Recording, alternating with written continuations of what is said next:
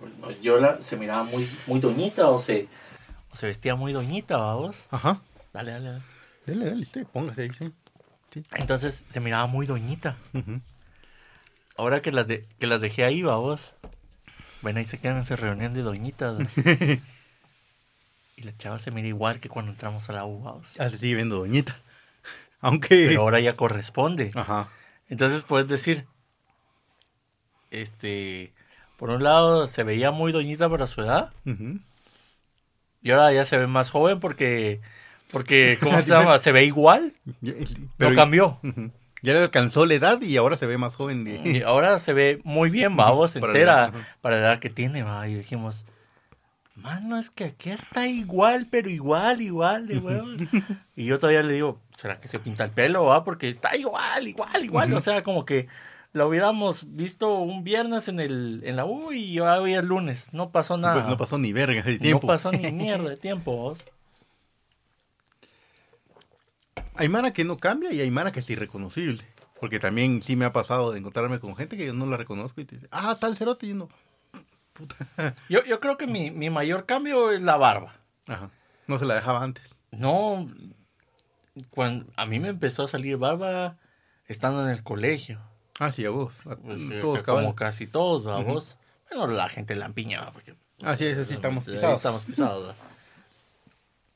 Pero a mí lo- nos obligaban a tía que ni rasurado. y, y la mamá del director es que en la industria es así. Y yo volvería hoy y le diría, ¿en qué industria, va vos? cabal. O sea, en la tuya de hace 40 años, porque en la mía ya no es así, va vos. Fíjese que tal vez sí, porque, por ejemplo, mi, mi viejo, así barbudo, como usted también, así puro Santa Claus, dijo usted. Y el cerote no había día que, cada, cada dos días, te pasaba. la- Jamás lo vi yo el cerote con la barba, a excepción cuando ya estaba en las últimas, dijo usted, y ya vos que no se podía hacer cargo él de sí mismo. Y mamá era la que lo rasuraba, pero no lo rasuraba con la misma frecuencia que él lo hacía. Y entonces sí, ya le, ya le dejó la barba. Ujú. Pero el resto del tiempo el cerote siempre andaba así, full Sí, rasurado. Y, y si te das cuenta, hasta en los candidatos hay un estudio de que confías en gente que se ve Limpia, se le ve limpia, la cara. o sea, o sea, así a estar su alma a huevos. Por eso no quieren alevarlo. Este, y, y no es como la mamá, o de que un día fui, al- fui al Congreso por un mandado, yo tenía unos 18 años, y yo, ch, que se puede entrar sin saco, Así, cosa que todavía pasa. o sea, así no sabía yo. Sí, al Congreso no puedes entrar sin saco. Puta, pero yo no soy diputado. No, pero no se puede, va. Ajá. ¿Qué te da el saco? O la corbata. ¿Cuál es la diferencia, cabal? Ajá, o sea, ¿qué te vuelve más presentable a vos? Este, no sé. Esas son más mierdas sociales. Esas sí son Es puras una mierdas. mierda social, babos, o sea, Porque usted va a Arabia, a esos lugares que son. Este tal vez el ir de saco y así no es algo tan presentable como los trajes que ellos tienen pero- ajá, pero pero es una construcción bien para mí bien tonta, babos, Ujú. porque no te quita, o sea, eh, es tela, babos, es como la importancia que me da la ropa. De entre el pantalón y la camisa al final es solo tela para tapar tu cuerpo, vamos, para Ajá. tapar tu desnudez, que es lo verdaderamente humano, vamos, porque venimos sin ropa. Ajá, llevos. Todo el, todo resto, todo el resto de animales están desnudos, vamos. Ajá. O sea, el pelo es su pelaje, pero están de, de bolas al aire, vamos. Cabal. Y somos el único animal que nos importa qué, qué trapo nos echamos encima, vamos. Porque le pones la camisa al Firulais y le vale totalmente barriga. Y, y en algún punto de... De hecho, se la pones a, a algunos y se las quieren quitar.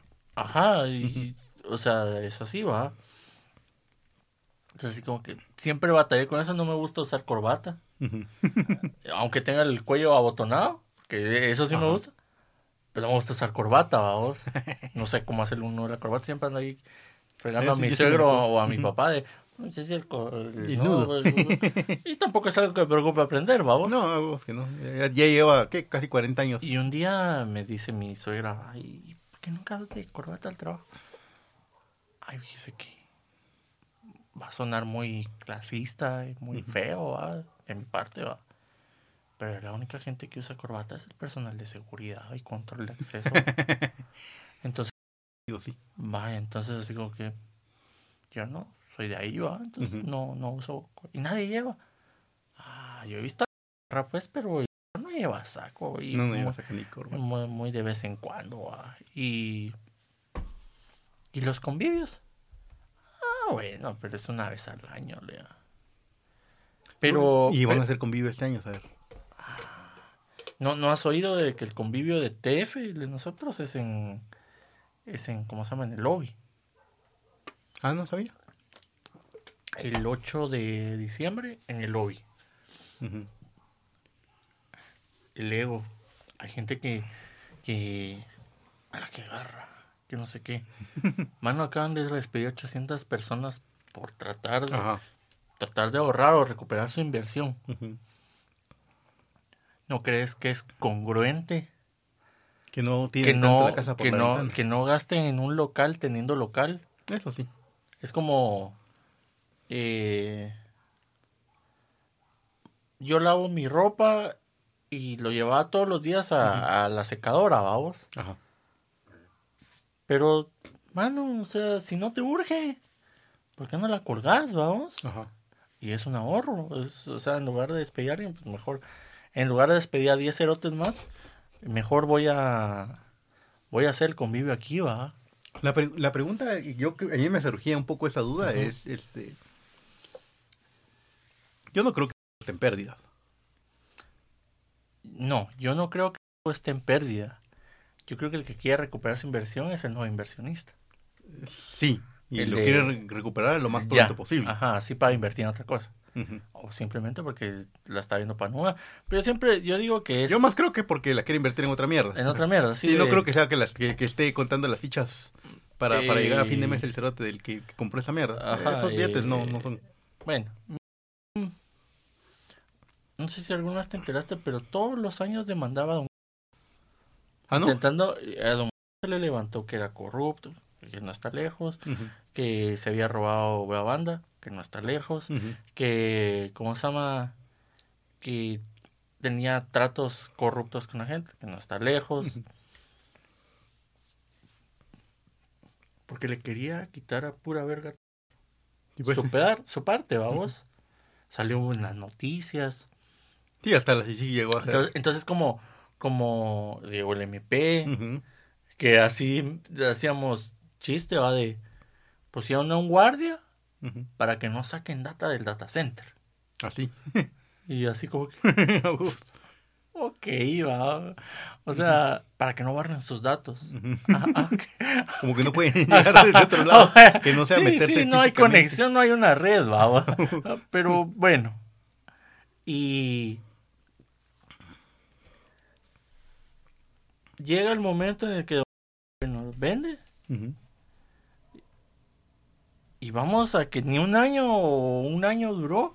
Ellos volvieron a vender el mismo pedazo que les que compraron, vamos. Así lo vendieron. El 51%. ¿A quién? A otra empresa, a la empresa francesa. Ah, sí, pues, no yo. Es que International Communication, sede de Ujú. un paraíso fiscal, Eh. Le vendió su 51% que había comprado a otra empresa que no tengo ni idea. ¿Y ¿Quién putas es? Eh, sí, vos, es que, es que allá te dicen, es que, es que hizo esto a vos, asumiendo que vos ya sabes, pero yo vivo en un, eh, eh, en un paraíso de ignorancia, el cual no sé, va vos, entonces no, no sé, no sé el nombre, no sé, no sé el nada y no sabes. Pero si estás. A mí me llama gente para preguntarme si es cierto. Y yo, papito, yo Yo la verdad es que no tengo ni puta idea. llego, Ujú. hago lo que tengo que hacer y ya. Yo voy a ir a trabajar, ¿no? Ajá, o sea, y, y tampoco es que me interese, no soy un experto en inversión, no invierto, no tengo ni para invertir, como para que me interese estar leyendo qué está pasando, no leo periódicos Ujú. y el último, el último periódico que leí solo me hicieron menos ganas de, De leer por de leerlo porque todos los vergos que pasan aquí en la actualidad, No, en la hombre, política. Aquí ¿no? lo- le tomé una foto porque me pareció tan triste. Dice, cada dos días matan a un menor de edad. Fecha de, este diario, Sábado 11 de noviembre 2023. Hoy hablamos de esa mierda con Palmito. Lo que pasa es que la situación actual del país es preocupante. Yo, yo vi la inauguración de, de la Biblioteca El Salvador, ¿la viste? Sí, sí, sí. Ya no quiero ir a Disneylandia, quiero ir a ver la biblioteca. sí, a vos. ¿Por qué? No es porque sea un lector. Eh, soy, soy una persona que se graduó del colegio por los ovarios de mi mamá y decirme tenés que seguir y yo no me morí hasta que te gradúes. Y pues me gradué. Si no, pues hubiera dejado ahí y ya saber qué había pasado conmigo. ¿no? Pero fueron, las puras ganas de mi mamá y que mi viejo la apoyó. Pero sí creo, soy hipócrita en ese sentido, porque sí creo que la educación cambia. ¿Cómo lo vi? Cambiando de entorno. Ajá. Porque eh, trabajaba en una empresa donde no te dan ni agua pura y que al final quebró. Ah, puta. Qué chévere. ¿Por qué? Porque una mala administración, porque eran tres hermanos peleando a ver quién tenía más billete. Usando los tres el mismo recurso, vamos. Ya ves. Entonces cada uno se fue, fuente, se digamos. fue endeudando, vamos. Así Ujú. como eh, el primer año el hermano menor compra una BMX 5 del año. El, eh, ah, no, el otro hermano compró eh, una Porsche Cayenne. Y pues, puta, El hermano más, en medio. más cerote y todo. Y el hermano grande compró un Caimán. Turbo y la Y gran pues, ya. cada vez se van más a la verga. Ah, entonces no, yo, yo... Y los tres vivían a la par, ¿va? Porque habían Ujú. comprado las tres casas, ¿va? Ujú. Eh, de ahí, como que había uno que detonaba el ego del otro. No, yo ahora vive en otro lado, vamos. Hablando Ah, de no, y, egos, ¿no? el, y el otro se fue a, a comprar a otro lado y el otro ya que está pensando en, en, ¿cómo se llama? En comprar en Miami. Ah, yo. Puta, sí. Y comienzan a, a revender, eh, a sobrevender, no acciones, pues, porque no, no, no cotizaban en bolsa, pero a sobrevender de que, ah, que la pasa es que marca- sobreendeudar al- a la empresa, Ah, porque eso sí no, puedes hacer. ajá, Girar sobre- la empresa hasta la Pero verga. Eso pasó. Y de fueron a la verga cuando llegó un momento en Pero no- uno de fue. no tenía ni agua pura, vamos. La gran Va. De ahí me fui a otra empresa en donde sí era estable, pero tampoco había un lujo de agua pura. A la gran puta. Era así de, bueno, te pagamos de aquí para acá y esta es tu mesita y la compartís con dos pisadas más. Así justo este es el espacio. Y pues bueno, aquí está tu salario, ¿querés entrarle? Sí. Ah, va. Y tus prestaciones. Pero no era vanidosa. Así pues. In- Incluso, incluso los dueños salían a, o como el CEO salía a fumar con demás Mara. Así pues. Y el CEO también tiraba comando, vamos. Él incluso Después era se el, tiraba tierra, decía en la mano. eh, él la era. Era como, era un buen ingeniero y, y no se le había subido a la cabeza. Y cuando no caminaban los proyectos, él se metía a tirar comando con los demás, vamos. Entonces estaba empapado siempre en cómo iba el rollo, vamos. Y pues. los muyucas, él, yo no lo conocí bien porque estuve solo como tres meses, pero me parecía un buen líder porque cuando había que quedarse tarde, él estaba ahí, Echando verga con la mara, digamos. echando vergüenza, vamos, aunque sea, como dicen los memes, pidiendo, pidiéndose la pizza, pero él ahí estaba, vamos. Entonces no sé si vio, si vio un cerote que ahí se llamaba... Ese era jefe del área de cuando yo entré. El cerote era así. No era cabrón, porque la verdad es que el cerote para programar y esto... Pero yo siento que sí era un muy buen jefe el cerote. Pero porque era, Era un muy buen líder. Era un buen líder. Lo que pasa es que lo hicieron verga cuando la gente que el cerote tenía se la mandaron a otro lado. Porque el, el clavo fue que... eh, despedazaron las células. O sea, la mara que el cerote tenía cabrona, que el cerote había logrado armar. Le dijeron, ah, no, es que entonces pasemos de aquí para allá y a otros proyectos y lo dejaron con mara nueva. Y eso fue lo que lo hizo verga. Volvemos a lo, a lo de. A lo de. ¿Caminaría igual la Mara con un- alguien castrante? No lo sé, porque a mí se me hace que en el fondo, Lo que es que se empezaría a ir a la verga la mara. un rebelde. ya llevado por males, Ujú. muy mal. Yo también. Ya así, cuando no me cae bien la gente, no muevo un dedo. Y va, y vale, vamos. Entonces, y no digamos. Y cu- cuando yo, cuando yo llego rebelde. a... Lo primero que me ofrecen es un vaso de agua y café. Y yo estaba viendo si tenía dinero para el café. No, no, no, es gratis. Ah, el café es gratis. Pero donde todos ponen. No, la empresa te lo da. Vamos como el ejemplo del pescado, de que el pescado no sabe qué es el agua porque está sumergido en ella. ¿va? Ajá, a vos. Y la gente que vive cerca de un basurero, no sabes que huele mal hasta que te alejas de él. Y te toca que regresar eventualmente por algo. Entonces yo así como que, ¿what? Hay agua. Hay papel en el baño y no tengo que traerlo yo de mi casa. Entonces, pum. Y me di cuenta de que la gente ahí, o por lo menos la gente que estaba hasta el tope, que se miraba en esa época, no presumía ficha. La tenían, Ajá. sí. Pero oías a un CEO hablando con un CTO y un. CIO eh, de un club de lectura que ellos tenían. Interesante. Este, hablaban de dónde estaban mandando estudiar a sus hijos. Hablaban de que estaban cerrando otra maestría. Y comenzaba yo a ver a, a gente joven que ya tenía muy buen salario por el estudio. Pero a mí me tocó pues tomar muchas decisiones por mis decisiones de joven, ¿va? Ajá, sí, a vos. Casarme joven, eh, no tener dinero, ni ningún tipo de educación financiera, por errores míos, vamos. Bueno, no sé si Y- errores realmente, porque no es como que tenga mala vida usted tampoco. Ah, no, no, pero yo un día me puse a analizar, "Pero ¿por qué soy tan, tan así, tan desamorado al pisto? Es que mi papá es algo hippie, vos, o sea, al final de pues. cuentas, yo me ponía a ver, mi mamá es la muy sensata y muy realista, mi papá es el muy soñador y quiere, yo me recordaba, bueno, mi papá no terminó la boda veterinaria, la le invirtió 10 años, pero no terminó. Ah, bueno. De ahí consiguió su trabajo en la U, en una, en una posición de detrás de un escritorio, vamos, en la Ajá. facultad veterinaria, por un subconecte. Ujú. Pero resultó ser muy capaz y la aventó 36 años. No, sin antes intentar ser fotógrafo, eh, tener ferretería, este... ¿Qué otra cosa? Y tener un taller de mecánica, que eso fue lo que más le duró a vos. Pero lo que yo le aplaudo a mi papá es siempre tener los huevos de querer hacerlo.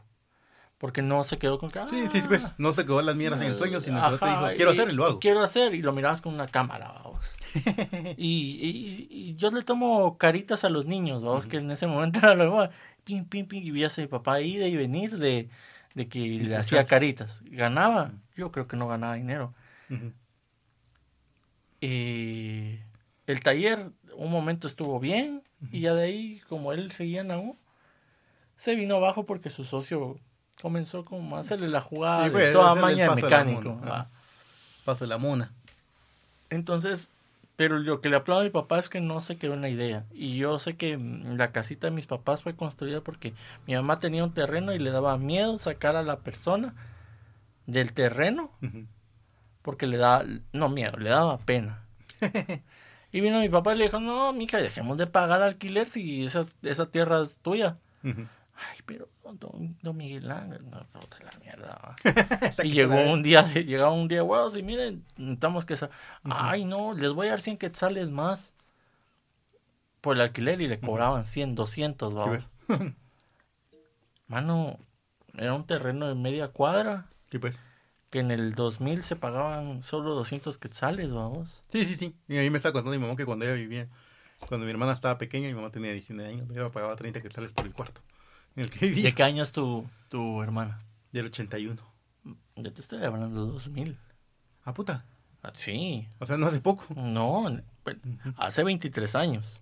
O sea, sí, pues, Pero, pero, pero no. en el 2000 ya los viejos pagaban 300 pesos de 300, 400 pesos de colegiatura. Que pues así, así, sí, a vos. Compararlo. Un Sí, terreno de vos, media sí, cuadra sí, por sí, 200 no. pesos. ni- No, qué puta, no no, está a mi mamá no, mamá no le alcanzaba ni para pagar el colegio con eso, vamos. No, qué putas. Ajá. Va. Ah, no, que no sé qué. Entonces, ¿sabe qué? Yo voy a agarrar de aquí para acá. Y mi papá, con otro su cuate que era albañil, construyó una casa en tres semanas. De madera. Una, Ah, sí, pues. Entonces, como el, te- te- el techo es alto, es una galera, él hizo el techo más bajito y ahí construyó los cuartitos para que no puta, no estuviera el techo hasta el cielo. Y por eso hay casa, Ajá. por los huevos. Porque tenía huevos de hacer las mierdas no Sí, de, de- ajá. Esa, esa mierda de hacer las cosas es siempre un, ah, un poco un azar, como por ejemplo yo un podcast lo hacer.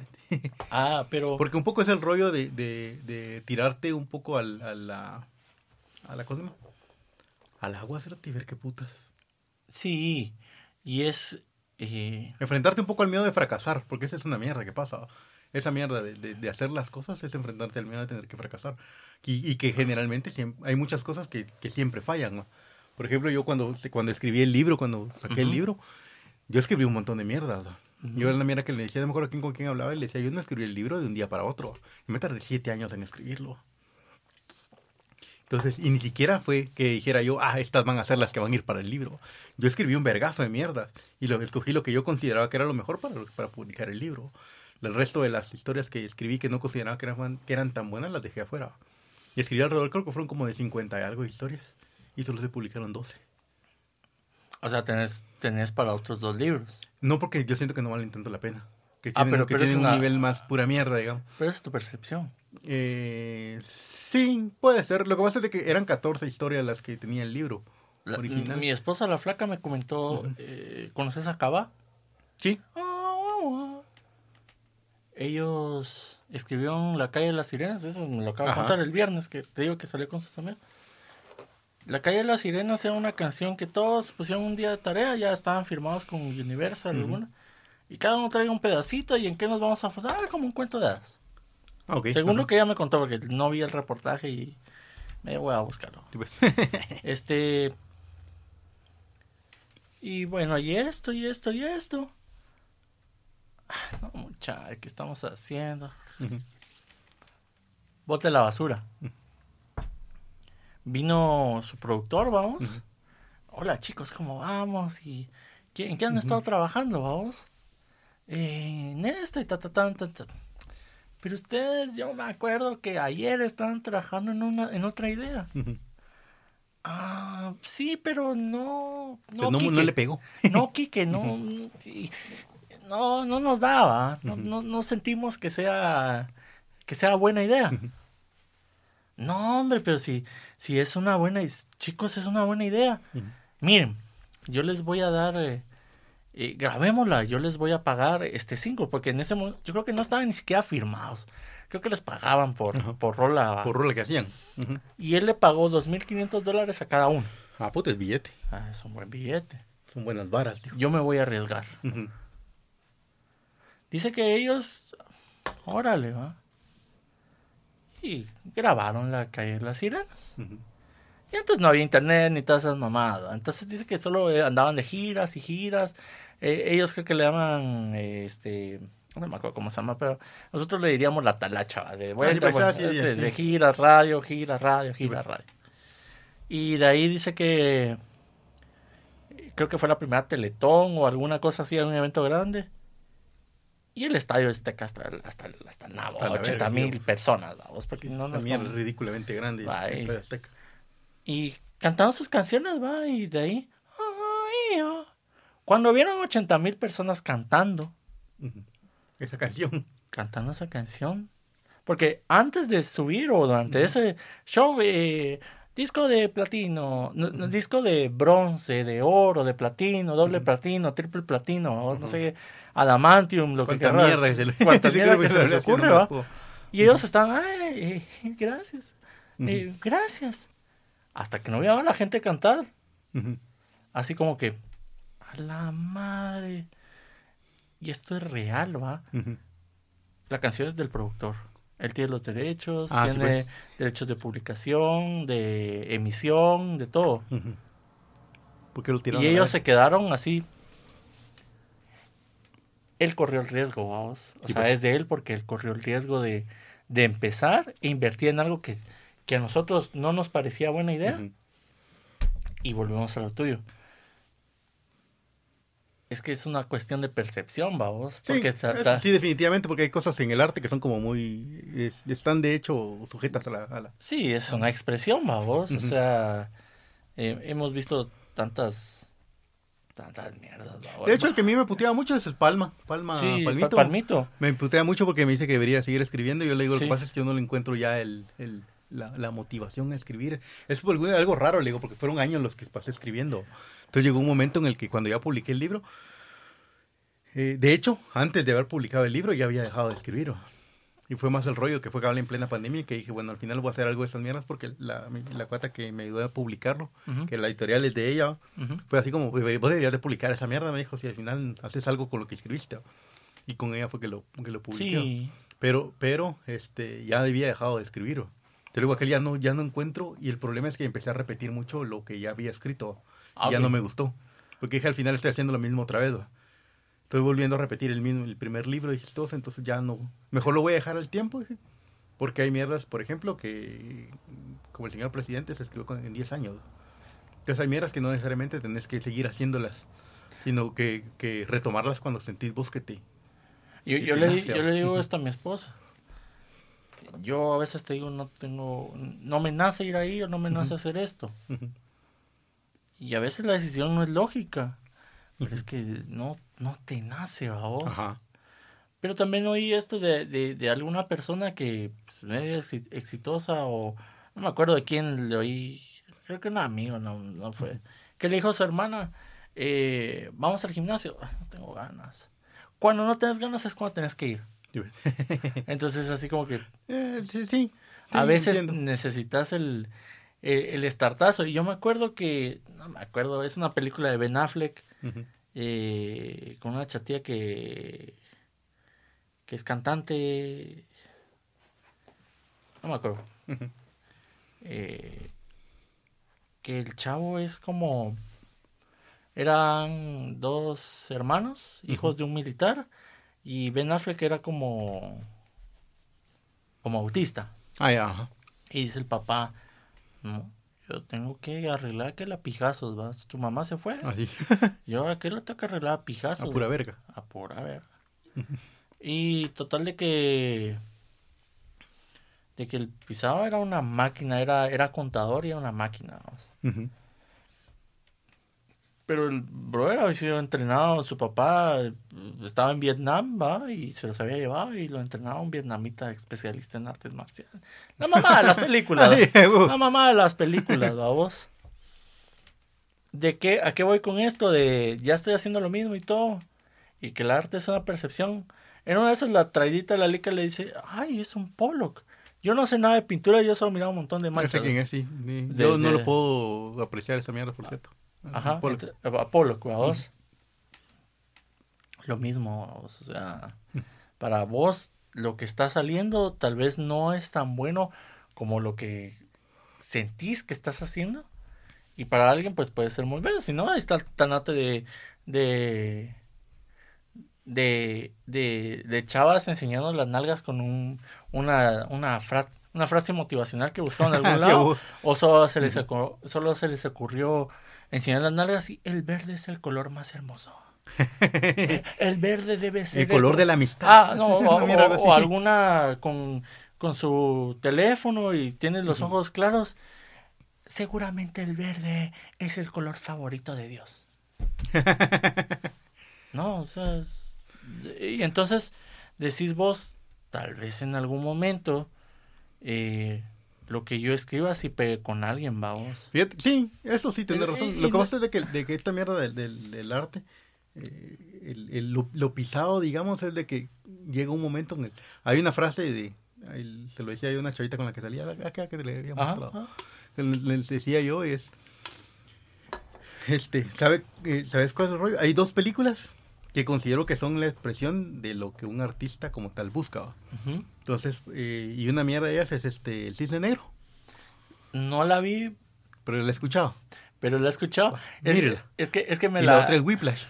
Whiplash me gusta. Ya la- va, entonces le voy a decir cuál es la cuál es la frase que a mí me pareció como muy muy Ajá. de a huevo de, de alguien que estaba haciendo, de hecho era un, un cerote eh, gringo que lo hacía, este que decía la esas películas son la obsesión del artista por la perfección, decía, que nunca se alcanza, porque en realidad la perfección nunca lograrás alcanzarla.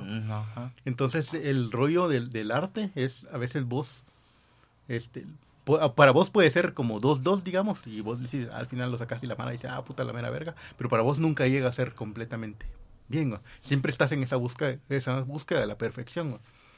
Entonces es el rollo de, por ejemplo, de un, un tema polémico. ¿ah? Yo no creo que, el- que la música actual sea arte. ¿ah? Porque mucho de la música Mm. actual es más, es más el rollo que se ha metido el, eh, toda esta mierda comercial que lo que tiene que ver con, con el arte como tal. Por ejemplo, el hecho de que, eh, bueno, al final es un poco de la cultura también, porque esto del reggaetón y toda esta mierda que, que, que te- si nos vamos un poco a las letras de esa mara, y que todo se basa en el hecho de yo soy la mera verga, yo soy la verga. Y, y, y un poco del, del, esta mierda es, este, es más la- el rollo comercial que lo que es artístico. Mm, Entonces, yo no lo consideraría arte, por ejemplo. El arte lo consideraría otra cosa mucho más compleja. Y la vez pasada hablaba esto con, con el cerote de, de Palma, Luis Palma, y le decía yo, ya hay artistas incluso que llegan a otro nivel de crear tendencias. Uno de ellos es el, el- un pintor de los años 1500 y la verga, porque la verdad es que no me acuerdo, ¿eh? Que se llama Carballo. Lo he oído, pero no conozco su Va. trabajo. Yo no sé cuál era el, cuál, e- cu- por qué razón él lo hacía, pero era el que lo pintaba los, los objetos. Te ponga, lo va a pintar a usted y el fondo negro. Ujú. Y digamos que esta, la luz, le está- esta luz le está pegando y tu fondo es negro, pero usted- el, el objeto real el que se está pintando es usted. Y en los fondos no. Entonces, de hecho, de, de, a partir de ahí se construyó un montón de, de mierdas que, que la fotografía incluso al día de hoy utiliza, Ujú. que es el hecho de, de que las... eh, de tomarle a usted fotos con fondos negros, Ujú. donde solo usted aparece. La fotografía lo replicó de la, de la, Del- de la ah, pintura, la pintura. de un estilo de él propio. Ujú. Entonces, a ese punto llega el, el- el- el arte como tal de alguien tan, tan artista como ese cerote, Ujú. A llegar a cambiar un poco a- o a crear tendencias que, trans- que traspasan incluso hasta, el- hasta esta época. Entonces, el, el arte como tal es mucho más complejo que, el, que, el- que lo que viene siendo la música ahora. ¿Y a dónde iba con esta mierda? Ujú. Es que al final es esa búsqueda de, de- esa búsqueda obsesiva del artista por la perfección, de que las mierdas le queden como muy talega. Entonces, este, alguien que, que pintaba así como muy... Dicen que eh, hay tres pintores que son el- la, la historia de España en la pintura. Eh, Velázquez. Goya Oye, lo he oído. y... ¿Cómo se llama este? Y Picasso. Pero Picasso es italiano. ¿no? Y no es Picasso entonces. ¿Quién es el otro? Es Pablo, Cé- Pablo César. ¿Cómo era? Yo- yo me Google, no, no, es. Picasso. Entonces no es Picasso. Eh, Bueno, Yo no sé, yo, yo, yo, como, Picasso. yo solo sé que no sé nada. No, sí es español. Es ¿Sí de es Málaga, español? España, sí. Sí, yo solo sé que no sé nada, es una, una frase tan, tan bonita. Va. Pero, fíjate a- que al final es- es- esos tres cerotes marcan la pintura. Y si vos miras, Pablo Picasso es el último, de hecho. El primero es, eh, si no estoy mal, es Velázquez. Ujú. De ahí está Goya. Y de ahí está... Goya era que, ¿quién era que pintaba a todas gorditas o gorditos? No, ese es Botero. Botero. es colombiano. Ah, El- Pablo también va, Pablo Botero. No, no sé si llama Pablo. Bueno, Bueno, le pintaba los gorditas. Gorditos a todos. No, pero yo sé que a Goya usted lo ha visto. Porque Goya Sí, tiene, tiene este, unas sus pinturas así bien, bien, bien coquetas. Eh, Va. Pero yo a lo que a lo que creo que en, en este momento. La que más ha visto fijo es esta. Ah, sí. Ese es Francisco de Goya. Es un, es un, es un máquina el cerote. Pero el cerote tenía, tiene pinturas como muy, muy, muy talega. Que están, que están pintadas así. Y hay una que es el- la famosa, el, el aquelarre de, de Goya. Vos, y esa que me presentaste donde está comiendo, ¿qué, qué, qué, ¿cuál es el título?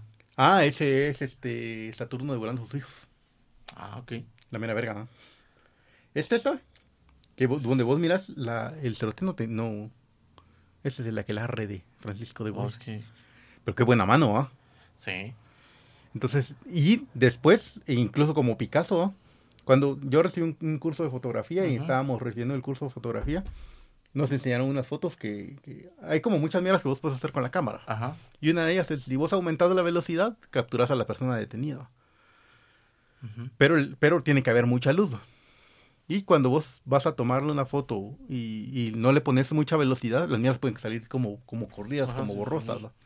Y venía un chavo y decía, porque la, la, El, la el chava- shading creo que se llama en, en- a nivel de monitor, ¿va? El shading, el, Sí, el eh, sombreado. eh, sí, un poco, cabal. ¿Ah? Es decir, que se mira así como el rastro de lo que quedó, digamos, que se mira así como, como borroso. Entonces, la chava esta que nos enseñaba, nos enseñó una pintura de un ciclista, en el que se ve como toda la parte que le viene así, él se ve él y se ve borroso. Entonces venía uno de los chavos que estaba recibiendo y nos dice, ¿cómo, ¿cómo sabes vos que esto es una genialidad y no un error de, alguien que lo hizo? Ujú. Entonces Caballo le decía, el, el rollo, creo que el mayor ejemplo de esa mierda es Picasso. Vos mirás las pinturas de Picasso y Picasso decís vos, "Mm, no están tan de a huevo, decís vos, porque vos puedes ver pinturas de Picasso que parecen una pendejada, digamos, así como esta. ¿eh? Mm. La hice yo con mi mano izquierda. La hice yo, cabal, lo hice yo con... Y, y, y- pero existe una regla que es el- una regla no hablada, no escrita en ningún lado, de cuando vos ya te las sabes todas, es permitido que vos te saltes las reglas. Mm. cuando vos ya, ya tenés un nivel como muy grande. O sea, no, no se juzga tu trabajo por tu última pintura como esta, ¿cierto? Ujú. sino por el resto de pinturas que vos tenés y están bien hechas. sabe- se sabe que sos pintor y se sabe que conoces la técnica y conoces todos los, los pasos ya de academia de esa mierda. Que ya cuando vos haces algo que pareciera que fue una pendejada, sabes que fue intencionalmente que lo hiciste. En este caso, el- la fotografía del, del ciclista con el, con el, todo este shading, digamos, en la parte de atrás, es forzado. Lo hizo el cerote del fotógrafo que sí lo sabía. ah, Que sí, sabía, que sí sabía que lo que estaba haciendo, para que de hecho se mirara cabal como que, el- como que el- como toda la secuencia de la parte de atrás del, del cerote todo borroso. Pero eso lo sabes vos porque mirar las demás fotografías del cerote tiene buena mano. Entonces no es lo mismo, este, no hay, no hay que confundir. Mi hermano tiene una su frase, que es no hay que confundir, este, eh, ¿cómo es que se llama esto? Cuando vos sos algo pa- malo para hacer algo. Eh, tus defectos, tu Algo así. habilidad. C- Como, como cuando vos no sabes hacer algo, eso es como no hay que confundir ignorancia con estilo, decía. Porque una mierda es tener un estilo propio y pintarlo así como Picasso, por ejemplo, y que vos sabes que lo está haciendo de, de forma intencional. Y otra cosa es de que vos no sabes hacer otra cosa que te queda pura mierda, entonces lo haces así. ¿va? Volviendo un poquito atrás. Que me fui a la verga yo con el tema. eh, No, no, no, no. Este, volviendo un poquito atrás. El arte es una construcción humana, vamos. Entonces, estamos como los viejitos, como mis viejos, ¿verdad? La- mi, mi música era mejor. Porque yo considero que es mejor. No, fíjate que, y eso lo he hablado yo con Pero, mi pero, hermano. Ujú. espérame, perdón. Pero yo creo que lo que estamos viendo actualmente, porque ya me considero grande, es que estamos viendo artistas de la industria musical. No estamos viendo cantantes musicales, artistas, no sé. No, estamos viendo a productores, managers y ¿cómo se diría? Este, productores, managers, directores y toda la, todo el background de un artista. Ujú. O sea, sí, el trabajo de un montón de gente. Vos lo De gente talentosa, estás, estás viendo los trazos de la de mi mano izquierda, pero estás viendo el arte de eh, se me hace a Picasso se considera arte lo que él ya hizo con menos esfuerzo por la validez que le dieron, vamos, o sea, Su trabajo. de ajá. todos sus trabajos. Entonces Tamara está haciendo arte con el menor esfuerzo posible, con el menor talento posible, o tal vez con el menor esfuerzo de esta persona, o solo ellos dando solo los golpes, pero estás viendo que, que ellos, bueno, entonces ahora el- la campaña de publicidad va a ser así, el, el lanzamiento va a ser en tal fecha, tal y tal, porque esto concuerda con tal y tal. Eso es lo que tal vez estamos viendo, es el arte de su producción. Eh, sí, aunque lo que pasa es de que es más un... Es, lo que pasa es de que la- no, yo no lo llamaría arte como tal, por eso le decía. Ah, es Que más que todo un producto. Porque es como, por ejemplo, usted consideraría arte el iPhone. Ingeniería artística, tal vez sí, porque logran Tiene bonitos diseños y todo, pero... no, no, pero vamos a, a qué hace, vamos. Eh, porque comenzamos con teléfonos con teclas. BlackBerry amplió eso. Y le puso el tecladito. y le puso el tecladito. IPhone quitó las teclas. Android vino y pues dijo Google, yo también puedo. Y el formato no ha cambiado en 15 Vergas de años. tiempo. Ujú. 15 años. Yo cuando llegué tuve un, una Palm Treo Pro. Ah, puta. Palm. La mera verga. Ajá. Con teclado que se lo copiaba a- Ujú. a, ¿cómo se llama? Blackberry. A BlackBerry. En ese momento Nokia también tenía teclado en pantalla. Ujú. Todo el mundo quiere tener teclado en pantalla. eh, vinieron estos, vino, ya no lo hacía yo, pues como te digo, es, El es trabajo- un trabajo mucha gente, vamos. Y pues no, no hay botones, lo haces con un dedo. Entonces, por eso el formato no ha cambiado. La música sigue siendo el mismo transporte para ganar dinero. Sí. ¿Qué considera? Y te fuiste, yo siento que la aseveración de la música actual no es arte se fue demasiado enfocada y ahí la regresaste con el reggaetón. Ajá. Pero acabamos de oír a una banda Ah, contemporánea la deluxe, una banda contemporánea, porque los chavitos se miran pues, mucho más jóvenes que vos y yo, No, no, no. No son Bueno. tan chavos. Pues ya los busqué. a- haciendo, haciendo su propuesta actualmente. Y vos lo consideras arte. Yo te dije, ah, mira, esto suena como esto, esto Ujú. suena como el otro. Y no los estoy evaluando porque ya los conozca, pero lo considero arte por cómo dominan su instrumento. Ajá. Entonces el productor está dominando su instrumento de una manera artística. Es igual que todas las boy bands y todos los girl bands en los cuales eh, el K-pop llega hasta este lado de la tierra y se considera bueno porque mucha gente de aquel lado dice que es bueno, con volúmenes que no se logran aquí. Yo veo a Blackpink Ajá, que es el más conocido. y publicaciones de llegamos a los 8 billones de, de vistas. tu puta madre. 8 billones de vistas. Es, es un número que me, me cuesta verlo. Y incluso. acá, en, de este lado del, del planeta, no lo puedes ver. No.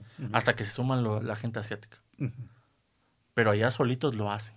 Ah, bueno, eh, sí, bueno, allá al lado En Asia, asiático, en Asia, en sí. Asia se logra Ujú.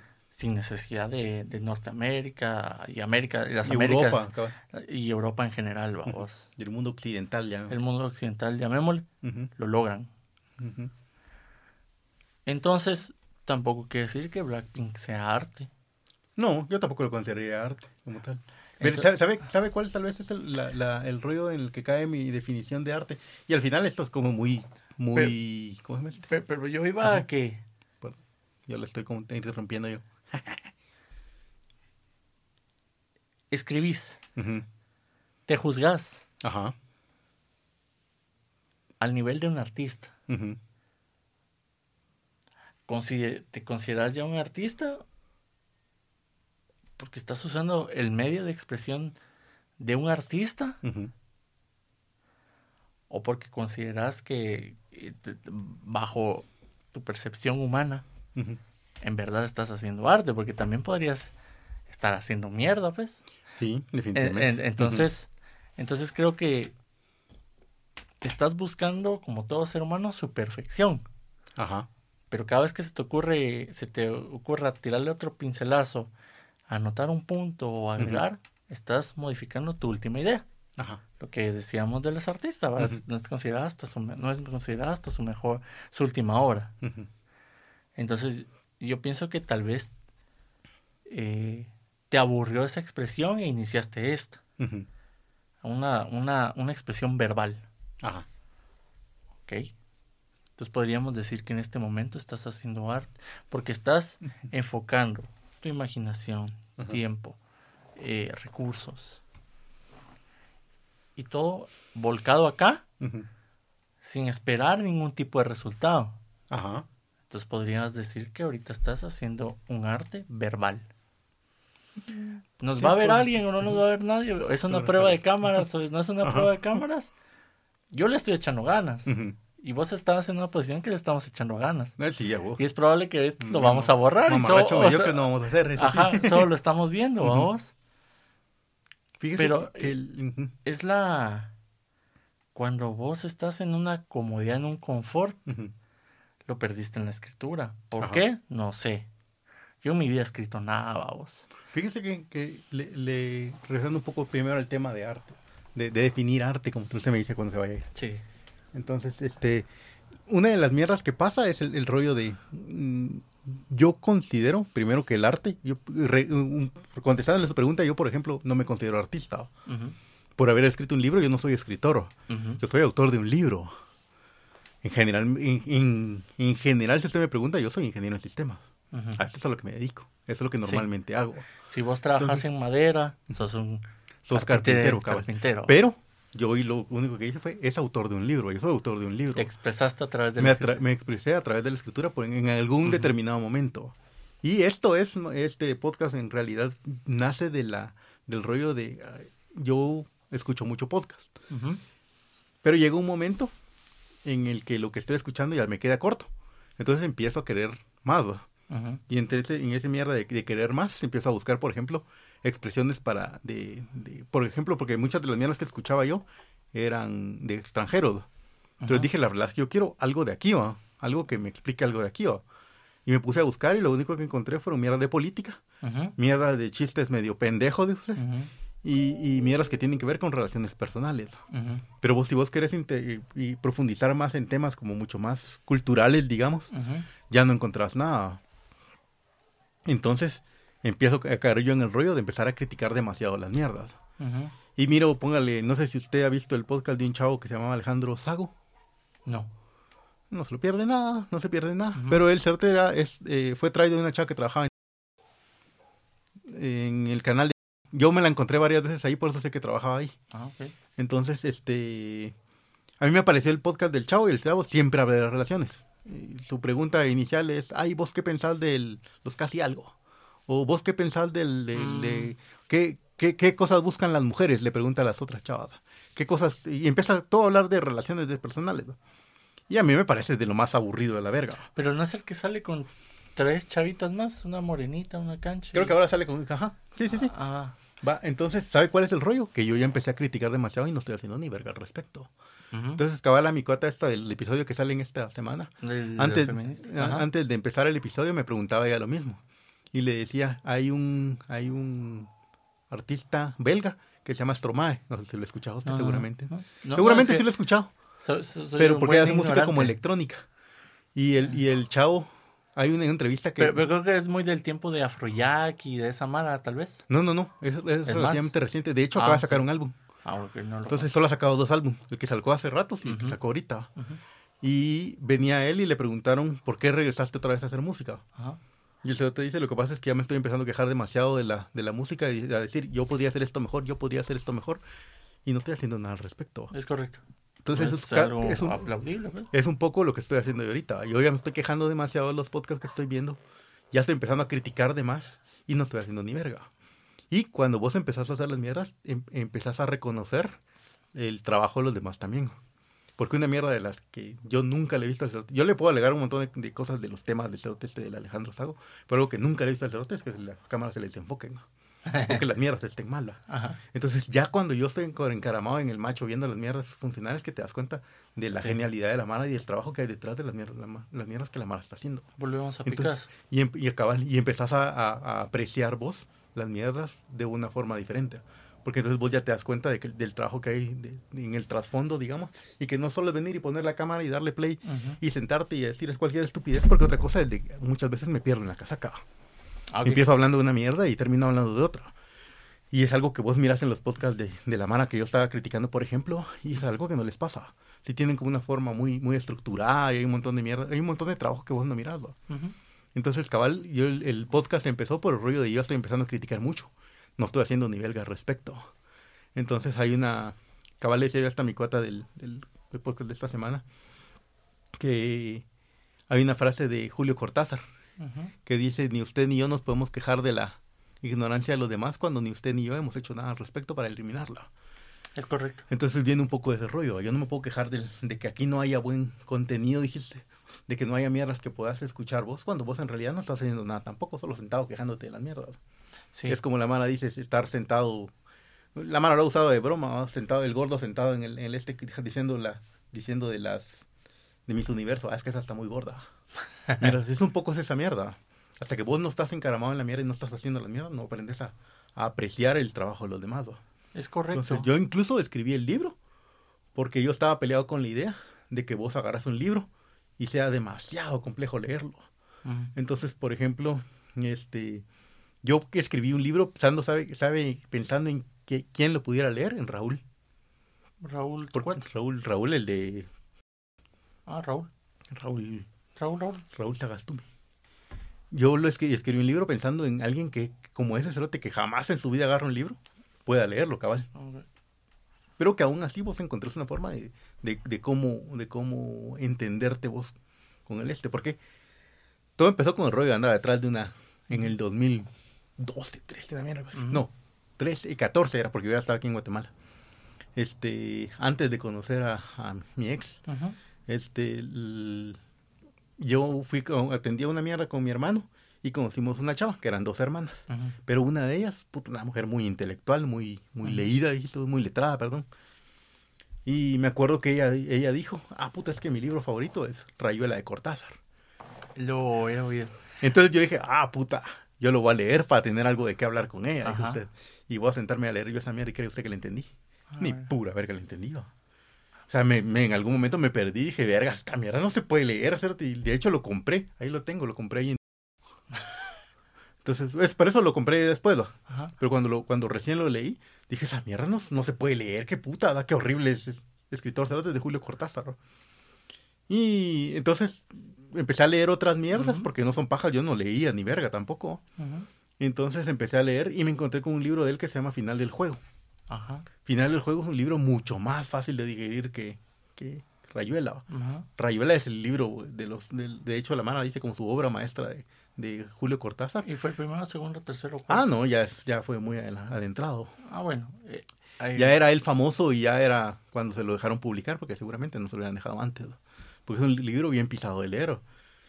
Entonces, este, yo caí en el rollo de, puta, los libros no, te- no deberían de ser tan complicados para que vos los, primero los puedas leer y segundo, le encontré algún significado de a huevo. Entonces, este, de así fue que empecé yo a escribir el libro. De decir, los libros no deberían de ser tan complicados, no debería ser tan pisado sentarte vos a leer un libro y deberías de sentirlo más como esta charla, por ejemplo. Entonces yo el libro lo escribí de esa forma. El libro, mi libro está escrito en, en, en lenguaje coloquial, dijo usted, De modo que cualquiera lo pueda leer y está sintiendo que es una frase, eh, que, perdón, que es una charla con, con su cuate. va. Y yo me senté a echar el chismecito, dijiste, Ajá. y como, como estaba, como me mandó el meme aquel de, ¿y pero por qué pasó eso? o Ajá, qué? ok, ok. Con, el, con, el, con el Kaonashi. Entonces, un poco que sea esa mierda. De esa forma fue que escribió el libro. Entonces, uno se queja demasiado de las mierdas y empieza a hacer las, cuando ya empieza a hacer las mierdas, mira el, el trabajo que hay detrás. Entonces, hablando de todo eso, de, regresando un poco al tema del arte, yo no creo que, por ejemplo, que el iPhone sea arte. Ni como no creo tampoco que el reggaetón sea arte, porque es el trabajo de un montón de gente, que cada quien hace su pedacito, Ujú. que como vendría siendo nuestro trabajo. Funciona por el pequeño trabajito que nosotros, que cada uno de nosotros hace, pero al final arte como tal no es.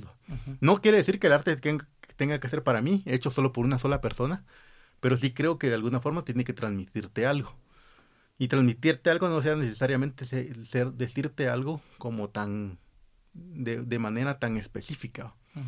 Entonces, por ejemplo, al- dicen que la música es el reflejo, o el, bueno, el arte en realidad, de la Ah, sociedad sí. actual en la que estamos. Ajá. Entonces, uno, una, una, algo que pasa mucho es que en la sociedad actual en la que estamos es como muy consumista.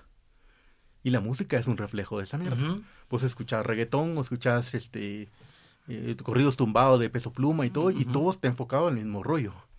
Al yo tengo varas, yo tengo, yo tengo todo lo que tengo, a mí los culos me siguen, yo las y aquí, que la gran puta.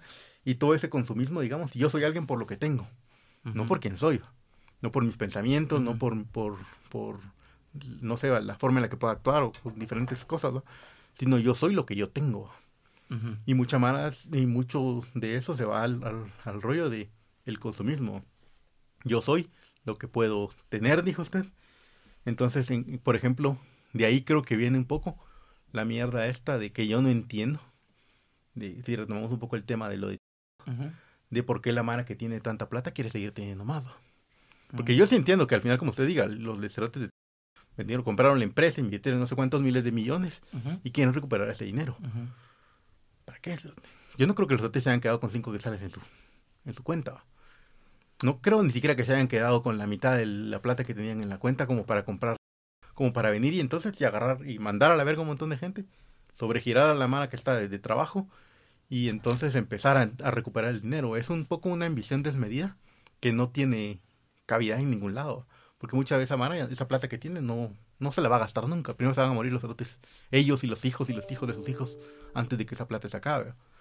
Entonces es un poco esa ambición desmedida en la que se ha convertido la, la sociedad actual y en la que vos sos lo que tenés y entre más tenés más soslo. Entonces es un poco es esa mierda de, de, te vas a la verga. Entonces yo creo que, por ejemplo, yo no, yo no consideraría el reggaeton arte porque trata de eso y porque es un producto como tal. ¿no? No es un, no es un arte como tal. No es algo que, por ejemplo, alguien cerote se puso a pintar y dijo, yo veo esta problemática y la estoy representando de esta forma, sino que es más el trabajo de un montón de cerotes que dijeron, esto va a vender cerote y lo que nosotros queremos es billete. Entonces, por ejemplo, el, el hecho de que Bad Bunny se haya enojado porque le sacaron una canción de IA y lo más pisado es que no se le puede distinguir a Bad Bunny de, de la IA, es el hecho que vos te das cuenta que el cerote no es un artista como tal, el cerote es un producto de, de que de hecho ni siquiera sabe cantar, porque no sé si escuchó la canción que hicieron de los Beatles por IA. No, no, no. Escúchale esta pura mierda. No, no es, no hay sentimientos, ¿sí? Se escucha y la mala dice, ah, es que logró replicar. De hecho, el Junior fue el que me, me dijo. Logró replicar la voz de, ¿cómo se llama este? John Lennon. John Lennon. Ujú. Y no, mi huevos, no, cerote. Soy, se, se notó culero, cerote. O sea, sí lo, sí lo logra, sí logra cantar, pero había un sentimiento los- que... puede se- estar en los mismos tonos. En no Spotify. igual. Está en las mismas, este, Oye. digamos, no, sí, en los mismos tonos podría ser, porque en realidad la debo. Es no como cuando metes una voz en un sintetizador, Ujú, va a sonar. ah, ah, ah. Pero no va a sonar con los huevos que haces Pero no, cuando, no cuando solo lo- eso, sino que la mano no es perfecta. Y en la imperfección Está los- huevo. el- ajá. Y entonces, por ejemplo, cuando cantaba Freddie Mercury o cuando cantaba este John Lennon, no eran perfectos para cantar. Y en esa imperfección de los elotes estaba el, el- el sentido, el sabor de esa mierda como tal. En cambio, en Bad Bunny, como él sí le arreglan la voz con esto, usted no logra distinguir la canción del, del De McDonald's no venden donas versus la una canción que el cerote podría haber hecho, porque la voz se la arreglan como tal.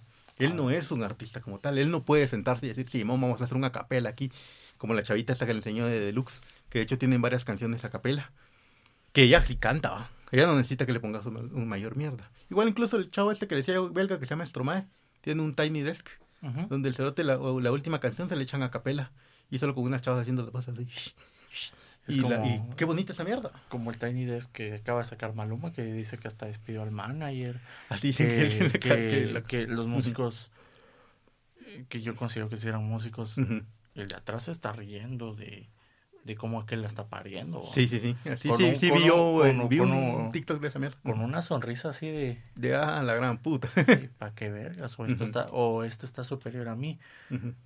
Y, y vuelvo y te la devuelvo un poco. Todo es en respuesta a una ambición. Ajá. Vos ahorita estás ambicionando una toma perfecta. Vos no iniciaste Sí. este, este podcast con un micrófono de 5 varas. Eh, no, ajá. No iniciaste con una cámara de 20, No. ni con unos audífonos de 10. Fue Esos sí son baratos. Bueno, pues se oye muy bien. Pero, pero tu ambición es lo que, lo que está moviendo cada. Que estás ambicionando algo, eh, algo que crees que es mejor. Que, que, que lo más sencillo. Que, que creo que me la sé por, como te digo, no, no leo libros. No, Ujú.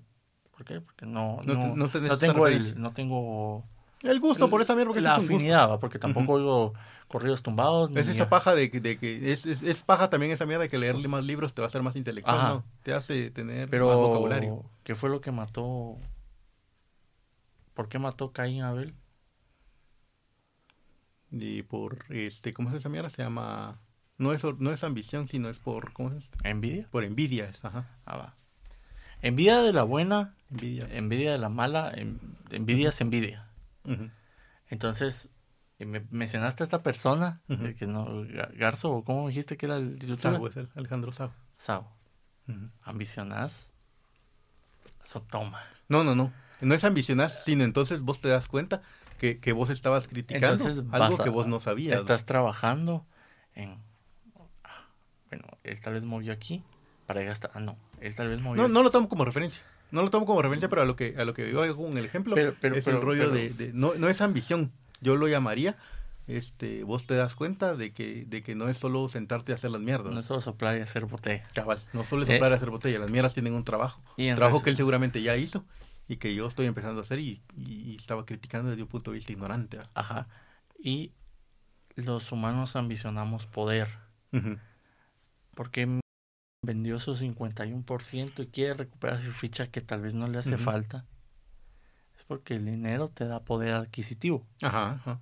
De- no solo Entonces no, so- entonces no solo quieren haber ganado el trato que te dije, cómo comenzó, que se lo querían hue- quitar. Pues, se lo querían birlar, querían ganarlo sin con el menor esfuerzo posible.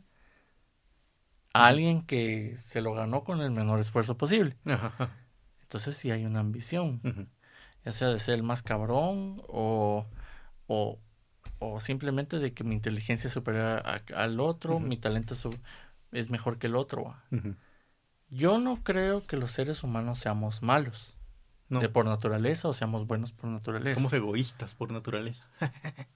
siento que somos desde desde desde que podemos desde como somos sensoriales vamos y analizamos que esto es mejor que esto queremos eh, conservar esas sensaciones la gente se pienso yo vamos que una vez que probó droga por X y motivo todo drogadicto quiere llegar a, a la primera sensación de cada vez que se drogó. Sí, eso lo había escuchado Fue, no sé, cada uno quiere llegar a esa sensación. La primera vez que ganó una medalla, la primera vez de un beso, la primera vez de una relación sexual, la primera vez de hacer el amor, la primera vez de, de todo. Aunque las primeras veces no son las mejores. No, no, pero digamos que la... Pero, pero es lo que, lo que, el sensación, el momento victoria te lleva así como mi primer salario Eh. Mi primer mi primer episodio podcast Mi primera chamba. mi primera chamba vamos y entonces creo que sí somos ambiciosos por naturaleza Sí. ante Y, todo y egoístas. sí pero e- eso creo que más va pegado a que venimos solos Y no vamos a ir solos. Y nos vamos a ir solos, a menos que sea un avionetazo, pero igual no somos, somos individuos, individuos diferentes, vamos. Somos células diferentes, somos espermas diferentes, somos lo que querrás diferente, uno del otro. Ajá. Y entonces, eh, estamos en esa, desde que salimos de, salimos de nuestros papás, así, en paloma, salimos en una carrera. Ajá. por sobrevivir. Todos los demás hermanitos se murieron y vos fuiste el que, el que entró al óvulo, vamos.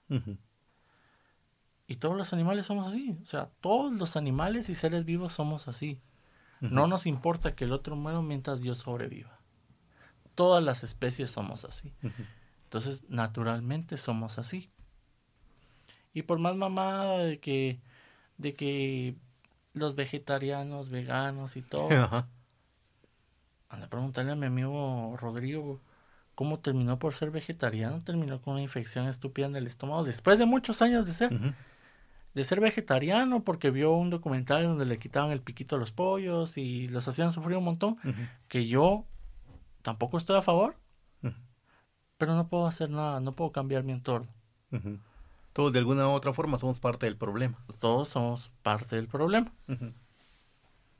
Su recomendación del doctor es, Rodrigo, tienes que comer carne. Mm. Es que pues, es un ideal, ¿no? Es que estás jodido por esto y esto, te hace falta carnitina, te hace falta tal cosa, te hace falta tal cosa que solo la carne te la da.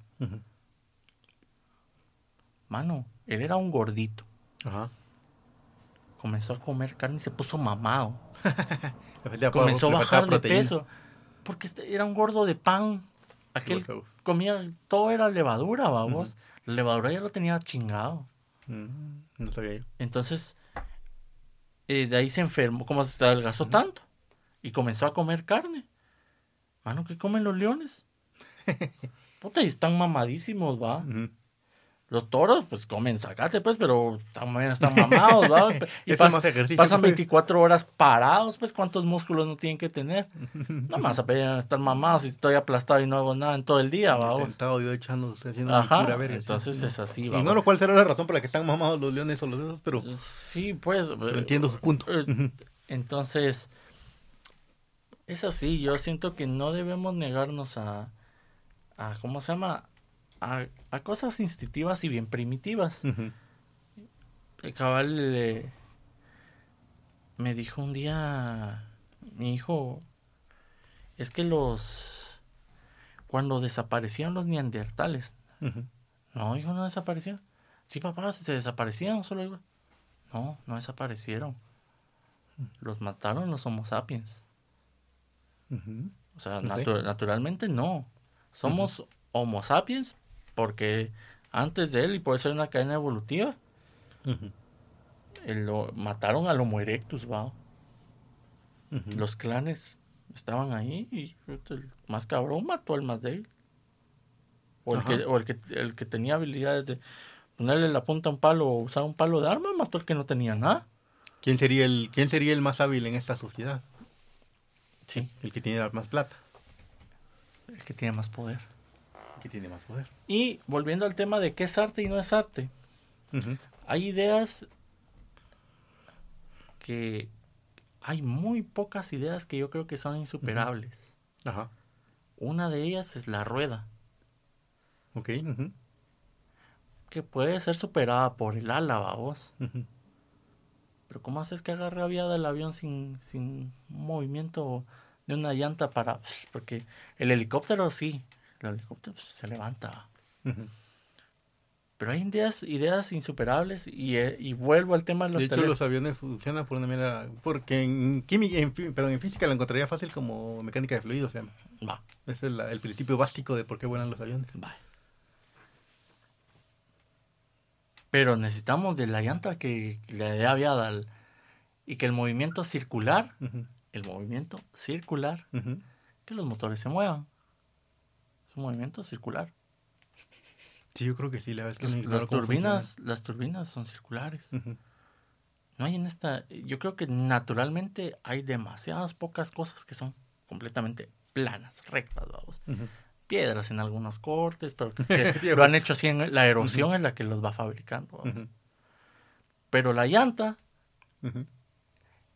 de momento, para mí es un, una- un descubrimiento de la forma de la llanta, es una onda insuperable. Sí, no lo había pensado, pero tiene Va. razón. Ajá. Entonces, es la idea de alguien, de algo o de algún lado surgió la llanta, que tal vez en su momento dijo, ay, no, esta mierda, ¿para qué la voy a usar? y vuelvo con vos, va. Eh, eh, ¿Te ha servido esto de expresión? Los, yo siento, y le decía a una cuata hace unos días, yo no sé vos por qué, eh, mira, mi sobrino dibuja bien de huevo.